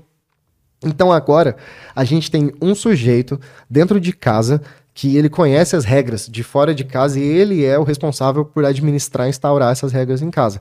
Quem manda aqui sou eu. Eu sou o homem nessa casa. Não sou eu que trabalho e sustento. E O que eu estou dizendo é que a estrutura patriarcal ela já surge no movimento onde o homem é um castrador, ele é violento, ele instaura uma lei que vai incomodar todo mundo. Nesse sentido, todo aquele que for ocupar uma posição de pai tem que entender que ele vai causar sofrimento. Ele vai causar sofrimento, porque ele vai limitar é, o desejo de. nem que seja o próprio. Nem que seja o próprio. Isso acontece porque a nossa sociedade cobra isso, entendeu? Não é o cara que acorda de manhã falando, não, a partir de hoje, eu que mando aqui, vou trabalhar 20 horas por dia dirigindo um caminhão pelo país, 30 horas, 40 horas. Mano, não é o cara que escolhe isso. Tá posto. Você acha mesmo que com dois filhos eu queria trabalhar 40, 50, 60 horas por semana, 70 horas por semana? Não. Queria ter muito mais tempo de ficar com ele. Eu posso fazer isso? Não, porque não, ele tem dois filhos. Não posso, eu não posso, eu não posso. É, é muito prazeroso para mim dar bens de consumo para os meus filhos, dar conforto e tudo mais. Só que eu não tô lá. Não importa quantas TVs eu compre, o meu filho vai saber que eu sou um pai que, para dar isso, teve que ser ausente, entendeu? Ele pode até entender isso em algum momento, mas isso vai causar sofrimento. Se eu for focar só em satisfazer o bem-estar do meu filho ou da minha filha, eu não consigo dar essas coisas que eu falei que eu gosto de dar também. Então eu tô num problema ambíguo aqui, né? Eu gosto das duas coisas, acho elas fundamentais, só que eu não sei o quanto de cada uma eu posso abrir mão. Não é? Isso me causa sofrimento. E eu acho que todos os pais aí que minimamente pensam a função de pai passam pela mesma coisa. Como Porque deve ser, um mais fácil. Pai? Eu acho que deve ser mais fácil só não saber, não ter consciência, né? Você só vai lá e faz. Você não sofre. Sofre, né? Sofre, mas não pensa sobre sofrer pensar sobre o sofrer não é muito legal, não. Cara, eu acho que é melhor pensar. Eu prefiro, eu prefiro, mas eu garanto que você sofre mais pensando sobre o sofrer. Porque ah. se você não pensar, você vai tomar uma cerveja para anestesiar, entende? Tá, vai, mas você tá sofrendo tomando essa cerveja? Sintoma, meu irmão, não é o que eu acho que é problema no outro. Sintoma é o que o outro reconhece de incômodo em si mesmo. Eu não vou impor pra pessoa que ah, o seu alcoolismo é ruim. Ele que tem que chegar em mim e falar, é, o meu alcoolismo é ruim, eu preciso parar com isso. Ah, mas... Por quê? Porque não adianta nada. Você sabe que o alcoolismo é ruim? Sim. O alcoólatra também, meu parça. Você acha que ele não. Ele adora acordar com a testa ralada dormindo no chão? Claro que não. Ele tá sofrendo, nem que seja. Aliena, alienação é um sofrimento. Sacou? Eu não posso impor e obrigar a pessoa a sofrer do, do jeito que eu acho que ela tá sofrendo, porque não vai funcionar. Nenhuma mudança vem de fora, ela vem de dentro. Nenhuma mudança vem de fora. Seu terapeuta não é o cara que muda a tua vida. Ele fala com sua terapeuta, ela fala com você. O que muda a sua vida é aquilo de dentro de você, daquele pacto da linguagem que a gente falou, que fez algo dentro de si ter sentido. E aí você vai para fora e faz diferente. Entendeu? Entendi. Uhum. Então, no melhor possível, se fosse pensar o, a melhor das hipóteses, o que, que seria um bom pai? O que, que seria um bom pai? É alguém que estaria presente, então? Ali? Eu acho que a única forma de você ser um bom pai é você estar presente. Existir. Existir. Você não vai ser sempre presente. Igual uma mãe também não vai ser. E você também não vai conseguir proporcionar toda a satisfação para sua família. Um bom pai tem consciência disso. E aí eu acho que ele sabe parar parar. Sabe, um, acho que um bom pai sabe parar. Cheguei até aqui, proporcionei isso, então agora eu preciso gozar disso. Sentar, sair com os meus filhos. Eu preciso. É... Vamos pensar, agora, vamos pensar, além dessa coisa emocional, vamos pensar educação. Um bom pai é aquele que dá condições para que o filho sozinho faça escolhas morais. Acho que é uma função bacana. Paternal. Isso é legal. É, só você olhar pro seu Isso é filho e falar assim, ó, se o meu filho tiver que escolher entre jogar o trem em si com uma pessoa, eu não sei o que ele vai responder, mas eu tenho consciência de que ele vai conseguir pensar e chegar sozinho nessa escolha. Acho que isso é ser um bom pai. Padre, pai, aquele que aponta o caminho. Não é? Aquele que supostamente sabe o jeito certo de viver. O doido é que a gente não sabe, né? Então, é, a função de pai ela é difícil mesmo. Você não. doido é que a gente não É, sabe. a gente né? não sabe, a gente não sabe como viver. Como que eu vou ensinar alguém a fazer uma coisa que eu nem aprendi ainda? Mas essa não é uma. Talvez a melhor busca. É. Porque é todo dia, né? Se, se, eu, se eu valorizo a vida e o agora como a única coisa que eu tenho, o passado como uma referência de aprendizado e o futuro como uma possibilidade, aí eu acho que eu vivo um pouquinho melhor. Acho que um bom pai é o que faz isso. Ah, um pai horrível, vive no passado, fixado no que ele foi. Um pai horrível também é aquele que vive no futuro, fixado em construir uma coisa que não existe. E no aqui ou agora vai depender do que ele faz. Amor, né? Mas é difícil. Ser pai é difícil, é uma função difícil. É difícil. É difícil. É difícil. Eu amo meus filhos. Mais do que eu amo qualquer coisa na existência. Mas eu não sou muito fã de ser pai, não. Queria que fosse mais fácil. E talvez fosse até pro meu, pro seu, pros outros, sabe?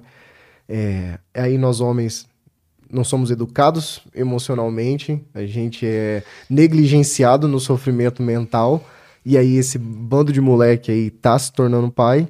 Você não vê um insta- poucos Instagrams de paternidade, poucos grupos de encontro entre pais. A gente não, não vê uma. Ser um homem sensível é, é meio. É, Quando você é um homem sensível, a sociedade te castra bastante. Quando você é homem sensível, você é visto como frágil, não como É, sensível. E verdade. é diferente. É diferente. Você pode ser sensível e duro igual a rocha. Mas frágil é outros 500. E é estranho, porque um, um- fragilidade é fundamental para reconstrução, né? Lembra aquela coisa dos japoneses? Pega uma coisa frágil, reconstrói com ouro e continua linda. E regruda as coisas. Sei lá, a gente tem que se quebrar, sabe? Pra construir de novo. Um... Desconstrução já é um processo de construção. E eu acho que pensar a paternidade é um processo de desconstrução do que é a paternidade e o que ela pode ser. Porque hoje em dia já não cabe mais a função punitiva, violenta do pai que sai sete da manhã e volta domingo ou sete da manhã. Né? Não dá mais pra ser assim. Mu- Isso não é família. Isso é machismo. né? então eu acho que não dá. O- acho que o pai bom pelo menos pensa no que ele tá fazendo. Não sai reproduzindo. Acho que isso é uma boa média. Uma boa média. Ah, meu pai fazia assim. Meu avô fazia assim. Cara, isso é interessante. Pensa o que tá fazendo. Tenta fazer algo novo. A frase. Viver no presente. Tipo, esse conceito de viver no presente. O que, que você Uhum. acha disso? É que você não tem escolha, né? Tem como viver em outro lugar? Acho que sim. Eu acho que não. Acho que mesmo que você volte para seus pensamentos para o passado e aquilo seja uma fixação, isso está acontecendo agora. Sacou? E mesmo que você esteja vivendo, repetindo os mesmos erros, pensando sempre no passado, não conseguindo aceitar nada novo porque não, não repete o que foi um dia, isso afeta você agora. E é bom ter muita consciência disso, que tudo que você tá passando e sofrendo tá acontecendo agora, você já tá vivendo o presente. Eu entendi o que você quis dizer, que é o focar no agora, olhar pro agora, e lidar com o que você tem, com a vida que você tá, o que você tá sentindo, viver o momento presente. Isso é budista. Eu quero ver o que, que você acha disso. Eu acho importante você ter consciência de que a única vida que você tem é o agora. É, quando a gente pensa o budismo, que eu acabei de falar, o Nietzsche falava que era uma das poucas religiões que não era decadente. Porque ela tinha a ver com esse, essa questão de buscar um prazer, não era o desprazer. E, e mesmo que você passasse por processo de meditação, a ideia era o nirvana. Né? Conseguir meditar até ficar de prazer. Só que vamos pensar filosoficamente, cara. Um- o maluco que pressupôs essa ideia aí foi há milhares de anos atrás. Quando eu reproduzo essa filosofia, eu tô vivendo agora?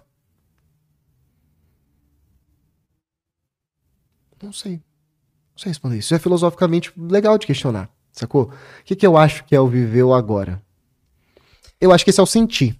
O que a galera da psicologia chama de sentir. Isso é agora. Sentir. E aí a gente tá falando de inteligência emocional. Acho que o Viveu Agora tem inteligência emocional. O que, que seria inteligência, né? As ferramentas que você tem para lidar de forma criativa com alguma coisa. Eu sei que isso é reducionista. Mas se a gente pegar esse pensamento assim, a gente vai pensar que o aqui e o agora seria você ter condições criativas, ferramentas, rede de apoio, noção de eu e de outro, para que quando preciso você consiga viver o real no agora. Porque o passado é importante, a gente tá sempre vivendo nele e no futuro também. Isso que é foda. Quando a gente pensa essa ideia psicanalítica de como viveu agora, para mim é como se as três coisas tivessem tudo misturado assim, sabe? É verdade, porque se você parar pra pensar, quando você projeta o futuro, imagina o futuro, é uma projeção do que você já experienciou. Você não consegue imaginar ter memórias de, do, de uma experiência que você criar. É. Imaginar uma situação tipo, ah, puta, medo de falar em palco, sem antes ter passado por alguma experiência. É, e nem que seja imaginar. Essa é uma coisa muito doida que nós humanos conseguimos fazer, né? A gente consegue imaginar. Nós conseguimos sofrer de pressupor que algo vai acontecer. Mas essa imaginação ela é dependente da memória. Isso, da memória. Você precisa ter algum referencial. A gente não inventa nada. Não inventa nada. A gente não inventa nada. Tudo veio de alguma coisa. Ah, do nada começou a fazer isso. A pau, mano. Sempre veio de algum lugar. Porque é preciso referência para poder fazer qualquer coisa. Acho que até o aqui o agora precisaria de uma referência. Meu medo é o discurso do aqui o agora virar muito capitalista, como eu tava te dizendo. Que ah, você Virou, né? é, virou. Viva o aqui e o agora para que você possa construir alguma coisa no futuro. Acho isso um absurdo. No futuro não existe. Acho que o, o viver o aqui e o agora talvez esteja ter consciência disso. Ter consciência parece tão fácil, mas não é, sabe? Porra, é a coisa mais difícil. É uma Não é. busca pra vida. Não é. Porque aí fica aquela dúvida: consciência é o que eu sinto no corpo ou o que eu tô sentindo além do corpo? É, é consciência. O que é consciência? O que, que muda a gente dos outros bichos? Eu acho que é falar, né? Viver o aqui e o agora, um jeito muito legal é contar a sua história. Nem que seja pra si mesmo, pensar, sabe? Põe em palavras a existência. Eu gosto do, do para que serve a palavra. Sabe a palavra? Acho que é uma coisa muito legal que o ser humano inventou. Por quê? Porque ela não é o que ela é. Ela pode ser qualquer coisa. E eu acho isso muito legal. Palavra. Falar. Linguagem. Eu dizer uma coisa, tá pensando totalmente diferente. Você entendeu o, meu- o que eu disse, pensar totalmente diferente e a gente se entende. Eu acho isso muito Isso é doido. uma loucura. Muito doido. E, e o diálogo acontece só no aqui no agora. Né? Isso é uma coisa muito doida. O diálogo, a troca, a transferência, a conversa, a interação humana, ela é no momento. No momento. Aí as fixações são o que a gente vai chamar de sintoma, né? Que aí é o, o- onde a psicanálise vai entrar. As coisas que você fixou, que você se repete do mesmo jeito porque aquilo causou um trauma, aí a gente fica esperto. Demais. Demais. Existe mente? Existe. Existe sim. Porque enquanto a resposta para alguma coisa que alguém disse que fez for eu não sei, o pressuposto da mente se valida. Calma, como assim? Enquanto eu perguntar para alguém o porquê ela fez alguma coisa e ela disser eu não sei, o pressuposto da mente se valida. Quando eu ponho em jogo um- a- o método de, é, de investigação dessas afecções mentais e eles funcionam, aí existe a mente. Sacou? Porque aí você colocou o método e a pessoa descobriu o porquê fez, então sempre estava lá. E aí é a mente. É aquilo que eu que eu não sei, que eu sei. Um bevoste, acho que é assim. Ela é algo além do físico? Porque é ou- social. Nós somos seres biopsicossociais. A mente se, instala, se, se estrutura nessas três instâncias. Biopsicossocial. Eu sou biológico? Sim, meu cérebro muda. Eu sou social? Sim, o meu cérebro muda com o social, que é a sócia histórica do Vygotsky propõe, tá ligado? Que é um órgão que. Mano, a gente não é os mesmos malucos de 300 mil anos atrás começando a plantar. É, Uma criança já tem muito mais capacidade cognitiva do que esse Homo sapiens, sacou? O nosso cérebro, e o Vygotsky andou mostrando isso, a, psicologia russa tá. Quem que é esse cara? Vygotsky é o seguinte, cara, ele observou umas crianças e estudou o que era esse desenvolvimento. E ele mostrou que o nosso desenvolvimento, ele não era biológico ou só psicológico, ele era biopsicossocial. Que o, as regras sociais, o lugar que você está in, inserido, as demandas que essa sociedade tem de você, é fundamental para como você vai lidar com as suas questões psicológicas, seus comportamentos, as suas. Enfim, o funcionamento mental. É, essa ideia é bem legal porque, como eu falei, tem muito galera da Rússia estudando ela. A gente está falando de compreender que o ser humano ele não é nenhum nem outro. Nós somos. Pensa lá, lembra Descartes quando separa a mente do corpo? Talvez a gente está nesse movimento não é de juntar a mente no corpo, mas perceber que ela é para além do corpo, como eu te falei, ela também é social.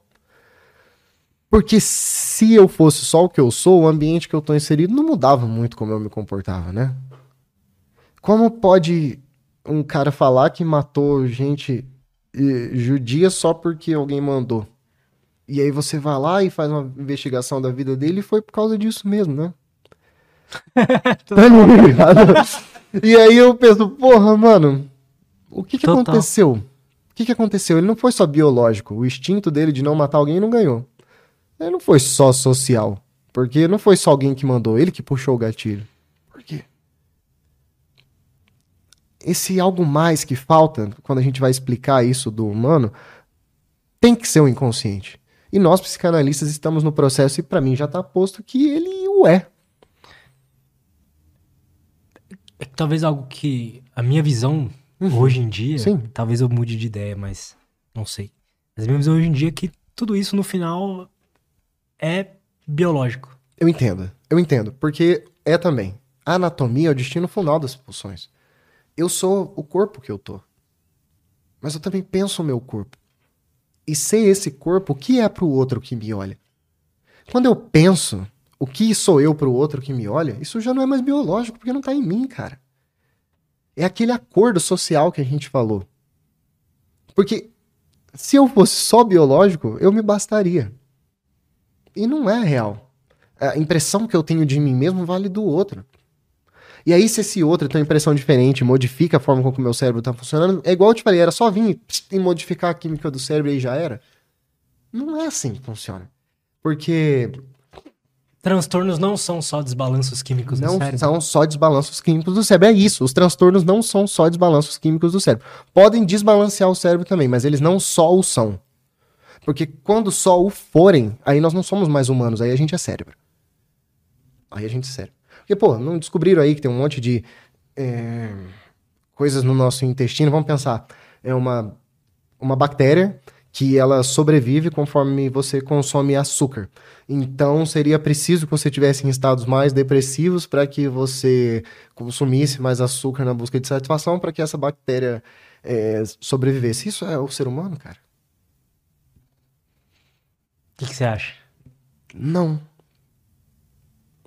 Porque se só for, isso que a gente está fazendo aqui não serve para nada. O quê? Falar. Porque alguém vai me escutar e pode mudar a vida da pessoa só de me escutar, mano. E aí ele vai passar por uma ressonância e não mudou nada no cérebro. Por que mudou a vida? Porra, é essa. Não teve nenhum neurônio novo, assim, que pá, criou um caminho que a partir de hoje a pessoa vai ser diferente. Mas elas fazem. Eu acho que teria. Eu acredito que pode acontecer. Como eu te falei, as, as coisas que nós optamos por fazer. Só que aí que tá. É o neurônio que fez a gente fazer isso? Ou foi a gente que fez o neurônio fazer isso? Entendeu? Sim. É, e aí. É verdade. É, sacou? E aí, é o, que, que, o que, que é esse isso? Tá, você entendeu a pergunta que eu tô te fazendo? Entendi. Porque se o neurônio mudou e aí eu fiquei feliz e a partir daí eu vou sendo feliz, beleza, é biológico. Mas o que que mudou a porra desse neurônio? Se ele nunca foi assim. E se toda a estrutura da o sua que vida... O que que reorganizou, né? O que que reorganizou esse biológico?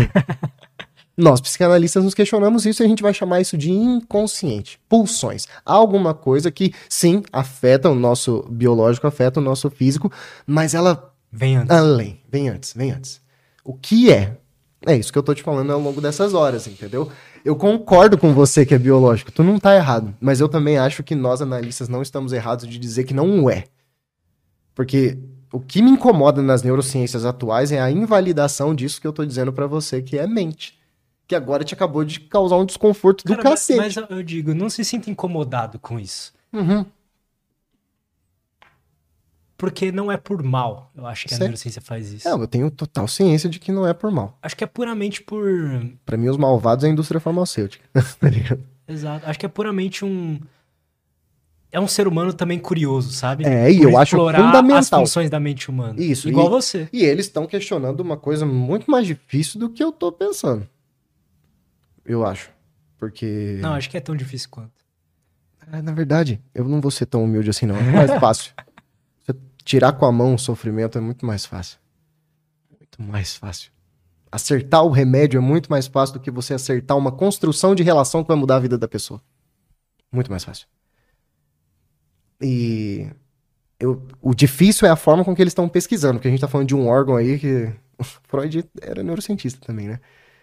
Então a gente tá falando de um órgão que há muito tempo ele é estudado. Agora a gente está descobrindo coisas muito legais, como é, dopamina, serotonina, endorfina, noradrenalina, os lóbulos frontal, occipital, é, enfim, as glândulas da glia. A gente está entendendo como essa coisa funciona, esse órgão. Só que quando a gente fala de alguém que está com problema no coração, o que o cara que vai tratar esse problema do coração vai fazer vai mudar o hábito das pessoas, não vai? A cirurgia, mexer no órgão é a última coisa, não é? Depois que já deu merda. Não é? Não tá sendo assim com o cérebro. Caralho. É verdade. Não é? Se o seu rim tiver fudido, a gente vai tentar a qualquer custo mudar o seu comportamento e trazer o seu rim de volta. Com o cérebro não tá sendo assim. Tu teve a primeira crise de pânico? Pode mandar remedinho pra dentro. Mas isso é uma, uma crise que um, um amigo meu, um casal de amigos meus cirurgiões, que eles. Uma é cirurgiã proctologista, o outro é oncologista. Uhum. E eles operam juntos e tal. E, e eles falaram um negócio que, tipo. Por que, que eles não estão mais curtindo tanto essa parada de da cirurgia? Olha que interessante. Eles. Abrindo abdômenes ali e tal, e chegaram na conclusão que, tipo, cara, essa doença aqui poderia ter sido evitada. Aham. Tipo, eu tô aqui só, tipo. Um trabalho meio que de tapar buraco, sabe? Preventivo, né? Paliativo. Palia- é. Porque essa do... essa doen... essas doenças que eles estão tratando lá, Uhum. todas poderiam ter sido evitadas por hábitos melhores. E aí eu acho que a neurociência pensa isso. Como eu vou resolver a merda que a sociedade fez? Aí a psicanálise vem, não, como que eu resolvo essa sociedade? Não resolvo. Como Não que eu resolve. penso? Como que eu penso? Como que eu penso essa sociedade? Pelo menos eu penso. Pra que o cérebro não se vire o ser humano. Um coração mata igualzinho um tiro na cabeça. Um tiro no coração mata igualzinho um tiro na cabeça. Sacou? Então, um tiro na barriga, um tiro na perna, se inflamar. Qualquer parte do seu corpo que, se não for cuidado, pode acabar com a sua existência. O que aconteceu com o cérebro? Sabe o que aconteceu? Se a gente descobre como lidar com a pessoa nesse único órgão que seria o gestor do funcionamento do comportamento humano, aí a gente exime a, sociedade de qualquer responsabilidade. Aí, se o cara tá sofrendo porque não consegue trabalhar, ninguém tá nem aí pro, pro, pro quanto ele vai tentar melhorar. Dá um remédio e volta a trabalhar amanhã. Ah, mas o meu psicólogo me deu um atestado de três dias. Ele falou, não, se você tomasse o remédio que o seu psiquiatra indicou, você voltava amanhã, sem crises. Então, enfim, eu acho que a gente tem que pensar essas questões de saúde mental, porque É por isso Inevitavelmente, que a filosofia é meu- importante. é, por- porque pra gente não chegar nisso no cérebro, pra um maluco não tá ali abrindo a cabeça e pensar, não, talvez eu não precisasse. E parece que a gente tá no caminho, não parece? Tomara. no caminho positivo. Eu acho no caminho positivo, Sim. porque assim, é, não pode ser o órgão. Não pode ser. Também o é, mas não pode só ser. É, partindo desse pressuposto, aí a gente vai começar a olhar o ser humano dessas formas alternativas, pro- promover saúde e não reduzir a existência humana ao funcionamento de um lobo do seu cérebro. Mas aí eu vou valorizar tudo que a pessoa viveu.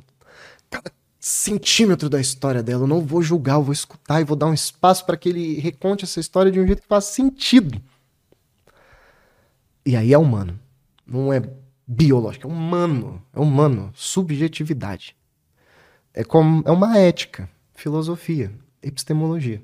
É uma ética de sujeito, em que nós acreditamos que nós somos muito mais do que o corpo que nós estamos, e não é no sentido metafísico, é no sentido Existencial. metapsicológico, é assim que o Freud chama.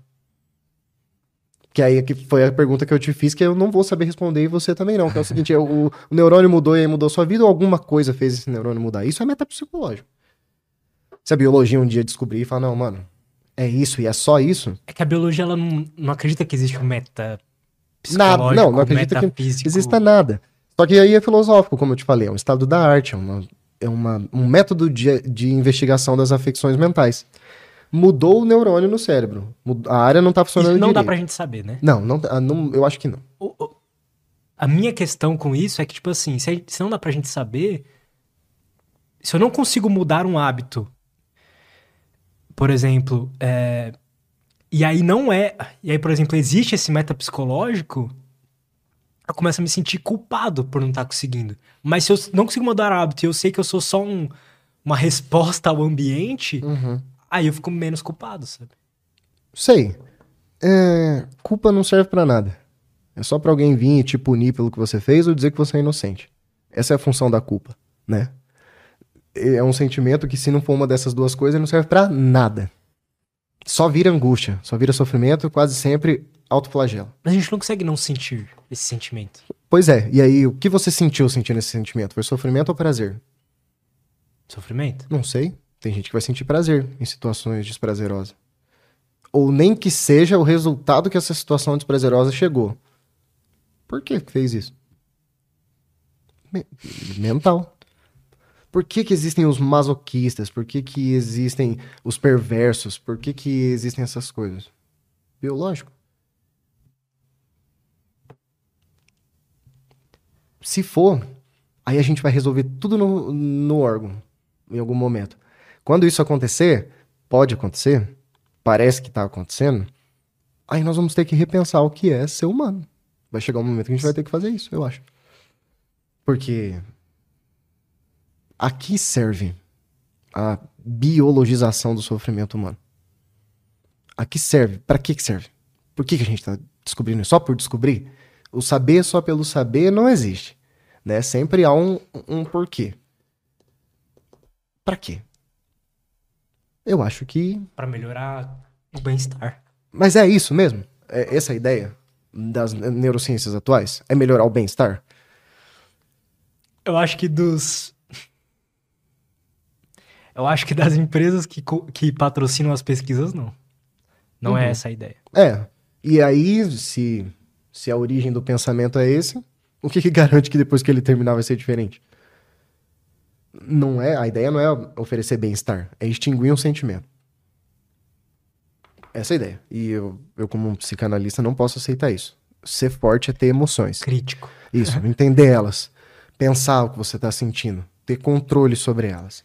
Léo, dá pra controlar uma crise de pânico? Dá. E se eu não conseguir? Aí você toma um remédio. É diferente, né? Do que, ah, eu estou me sentindo mal, vou tomar um remédio. Essa, essa alternativa, ela é útil e causa bem-estar. Mas é, eu pensando assim, não me parece um Mas bem-estar, não- é um bem-ser. Não é- Você não está bem, não é um estar bem. Mas aí tá, o remédio ele não. Ele não. Não ensina nada. Não ensina. É, exato. Tipo assim, eu tomar um remédio pra minhas crises de pânico, Não vai é- te ensinar nada. mas eu consigo chegar num momento onde eu aprenda que o porquê que aquilo tá acontecendo. E eu chega um momento, depois de, de, de ter sido exposto a situações Uhum. controladas, eu realmente não preciso mais do remédio. Realmente. E aí o remédio vem pra ajudar você a se pôr nessas, nessas situações e não blá, virar bleblé das ideias.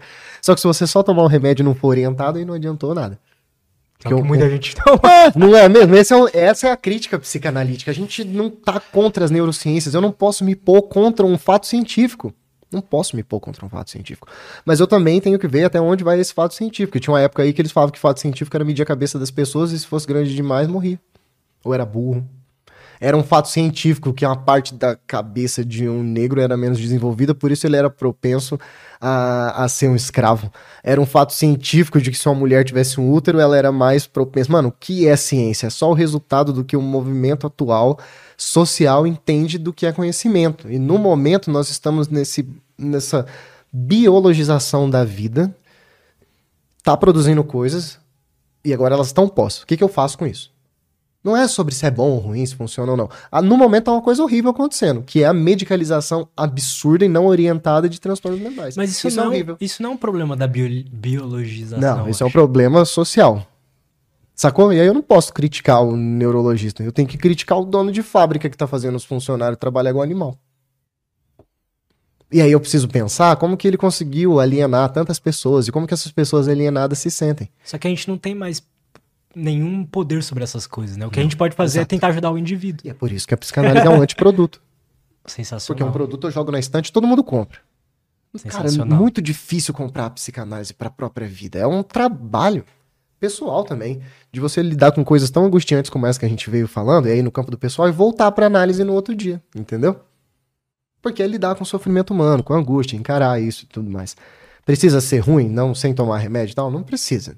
Tá posto, o remédio tá aí, ajuda muito, muito. Principalmente meus pacientes autistas, cara, é visível o quanto eles têm menos crises sensoriais quando lançam mão do remédio. Mas é legal também tirar. Ver que a pessoa conseguiu seguir sem drogas na vida. Não são todos, né? Há coisas que são crônicas. Mas é bom curar. É legal. É, faz bem pra autoestima, sacou? Eu acho que a, a busca tem que ser essa, né? É, um bem-estar. Esse, a galera lá da psicanálise que não, que a gente não produz saúde mental, é só autoconhecimento, pipi, popó, fala, não, irmãozinho. Não, isso aí é. De que, que serve autoconhecimento? É, só pra então... ficar entre vocês cinco amigos aí que fizeram psicanálise? Não, não, não. Né? É. E aí, uma psicologia social, entendeu? Pensar, pensar essas questões. Pelo menos como uma forma contrária do discurso vigente que é o que a psicanálise vem fazendo. É perseguida por isso há trocentos anos atrás, mas se mantém. Vai continuar aí. sendo. Vai continuar sendo. Porém, não muda o fato de que ela é aprendida nas universidades. Que o saber que ela produz, ele passa pelo filtro do que se entende por acadêmico. Que ele é reproduzido por pessoas que foram avaliadas por esse mesma instituição. Cara, mas isso não quer dizer nada. Mas isso pelo menos é alguma coisa. Alguma coisa. Você não vai aprender psicanálise num videozinho do YouTube do Christian Dunker. Mas você pode aprender a fazer barra de access pelo YouTube, né? Então aí a gente está vendo que é, diferente a forma com que esse conhecimento ele é produzido. Porque não é o mesmo, a mesma forma com que as neurociências produzem conhecimento, mas há um conhecimento que está sendo produzido. E aí surge recentemente os estudos da filosofia da psicanálise. Isso é muito recente. Pô, o que, que é isso? Legal. Eu não faço ideia. eu tava com... Lembra que eu te falei do Wayne, que eu dei um oi para ele? Uh -huh. Ele tá estudando isso aí. Filosofia da psicanálise. Essa é a pergunta isso que é eu legal. acho que tá te incomodando, que é o seguinte. O que, que a gente tá produzindo de conhecimento? Nós estamos produzindo clínica.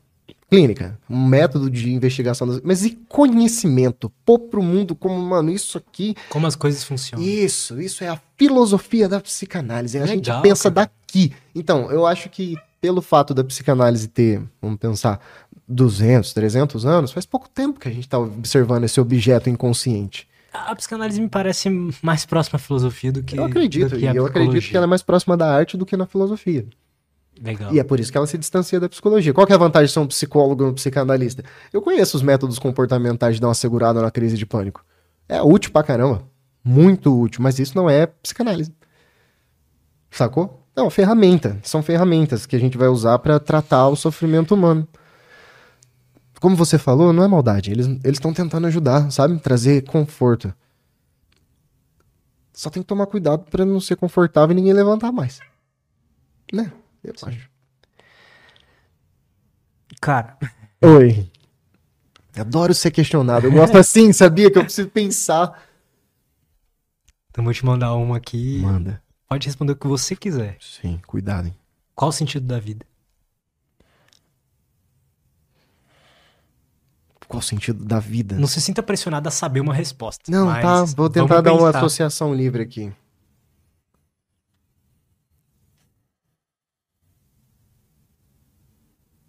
Acho que o sentido da vida é você ter capacidade de escolher isso. Legal. Uhum. Você ter ferramentas dentro de si, em volta de si, para que você possa escolher qual é o sentido da sua vida. Não há uma resposta. Então, talvez o sentido, né, a direção, seja estar sempre o buscando. Porque no fim a vida só tem um sentido: é a direção da morte. Todo mundo vai morrer. Isso é a vida. A vida tem início, meio e fim. O que você vai fazer nesse meio tempo? Sentido é, é vai ser imposto. Você vai escolher.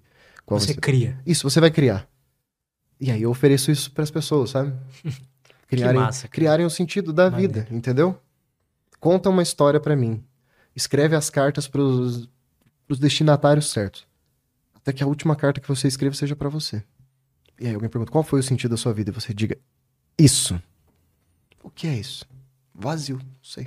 Vai preencher do jeito que você quiser. Que privilégio, né? Ninguém vai decidir por mim. Isso é bom demais. Não é, nem meu analista. Eu acho isso uma delícia. Liberdade. Que massa, cara. Léo, muito obrigado, irmão. Obrigado. Nossa, adorei o papo, Eu cara. também, cara. Foi muito bom. Uma delícia. mesmo. Confortável. É? Confortável. que legal, cara. Como que a galera pode fazer para te acompanhar, conhecer mais sobre o seu trabalho, etc? Olha, eu tenho Instagram, é si.leonardo Rodrigues.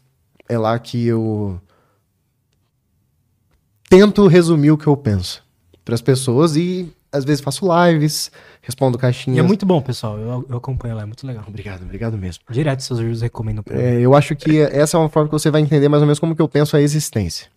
Para fazer terapia comigo, há uma lista de espera, aí minha equipe entra em contato e tal. Infelizmente, hoje é uma lista de espera longa, é um tempo longo de espera, mas tem sido um processo, pelo menos para mim, que tô podendo ouvir todas essas histórias de todos esses lugares do planeta, sabe?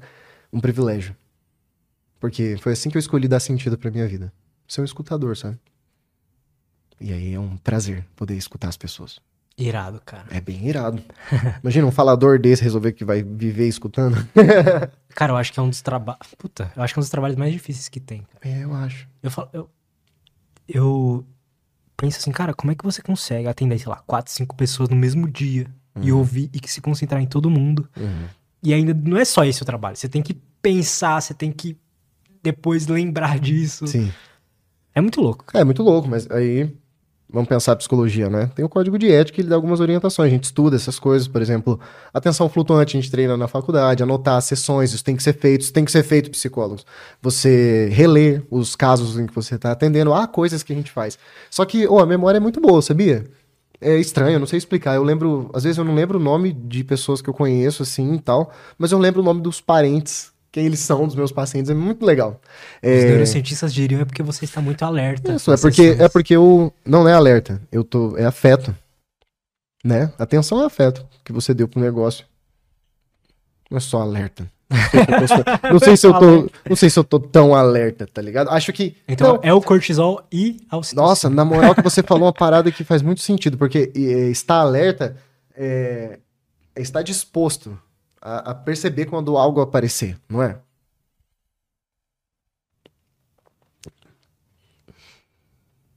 E é, é isso. É isso. Não é sempre que o inconsciente aparece, mas quando ele aparece é Tipo uma tijolada no vidro. é bem legal, eu gosto. Pô, brigadão, cara, mais uma vez. Obrigado a todo mundo. Do Lorenzetti. Ah, se é dele eu vou ler. Eu não li a ler pergunta nenhuma, mas é do Manda Vinícius. bala. Poxa, tinha várias perguntas. Lança no peito do pai. Uh, legal. Hum. Lutz, o Vinícius Lorenzetti mandou. Lutz, pergunta para ele o que, que ele acha a respeito da neuropsicanálise e da psicanálise assistida por psicodélicos. Tá. Olha só, neuropsicanálise. Eu não vou dizer nada porque eu não sei nada. Não parei para ver isso, sei que tá acontecendo. É, Parece bem legal, depois dá uma olhada por Vou fazer isso, vou fazer porque quando eu tava me preparando para vir para cá, isso apareceu. Então, eu estou fazendo uma coisa que chama humildade. Eu não sei sobre esse assunto e eu não vou ficar falando asneira sobre ele. Psicanálise assistida por psicodélicos. Olha só, fizeram um estudo com. É esse talopram? Eu não tenho certeza. É que eu não queria errar o nome do remédio para não parecer. pra falar. Não tem problema. Enfim, era um remédio, placebo e cogumelo. Sacou? o remédio e o placebo tiveram o mesmo número. Eles fizeram um questionário depois de questões depressivas tiveram o mesmo número de. sei lá, eficácia. Com a psilocibina, o tempo que a pessoa ficou sem sentir os sintomas depressivos ou a intensidade deles era muito maior do que com esses remédios. Por que, que isso aconteceu? Ninguém sabe. Esse é o problema. Nós não temos estudos o suficiente para dizer, ah, a psilocibina age desse jeito e ela faz isso. E é por isso que tem um monte de gente aí tomando ácido e curando depressão, ansiedade, pipipi, popopó. Quais, qual que é o chute, né? Essa mudança bio, bioquímica no cérebro realmente coloca várias áreas do seu cérebro para trabalhar de uma forma diferente do que não estava acontecendo antes da psilocibina. E isso não sei se cria novas conexões neurais, parece que sim.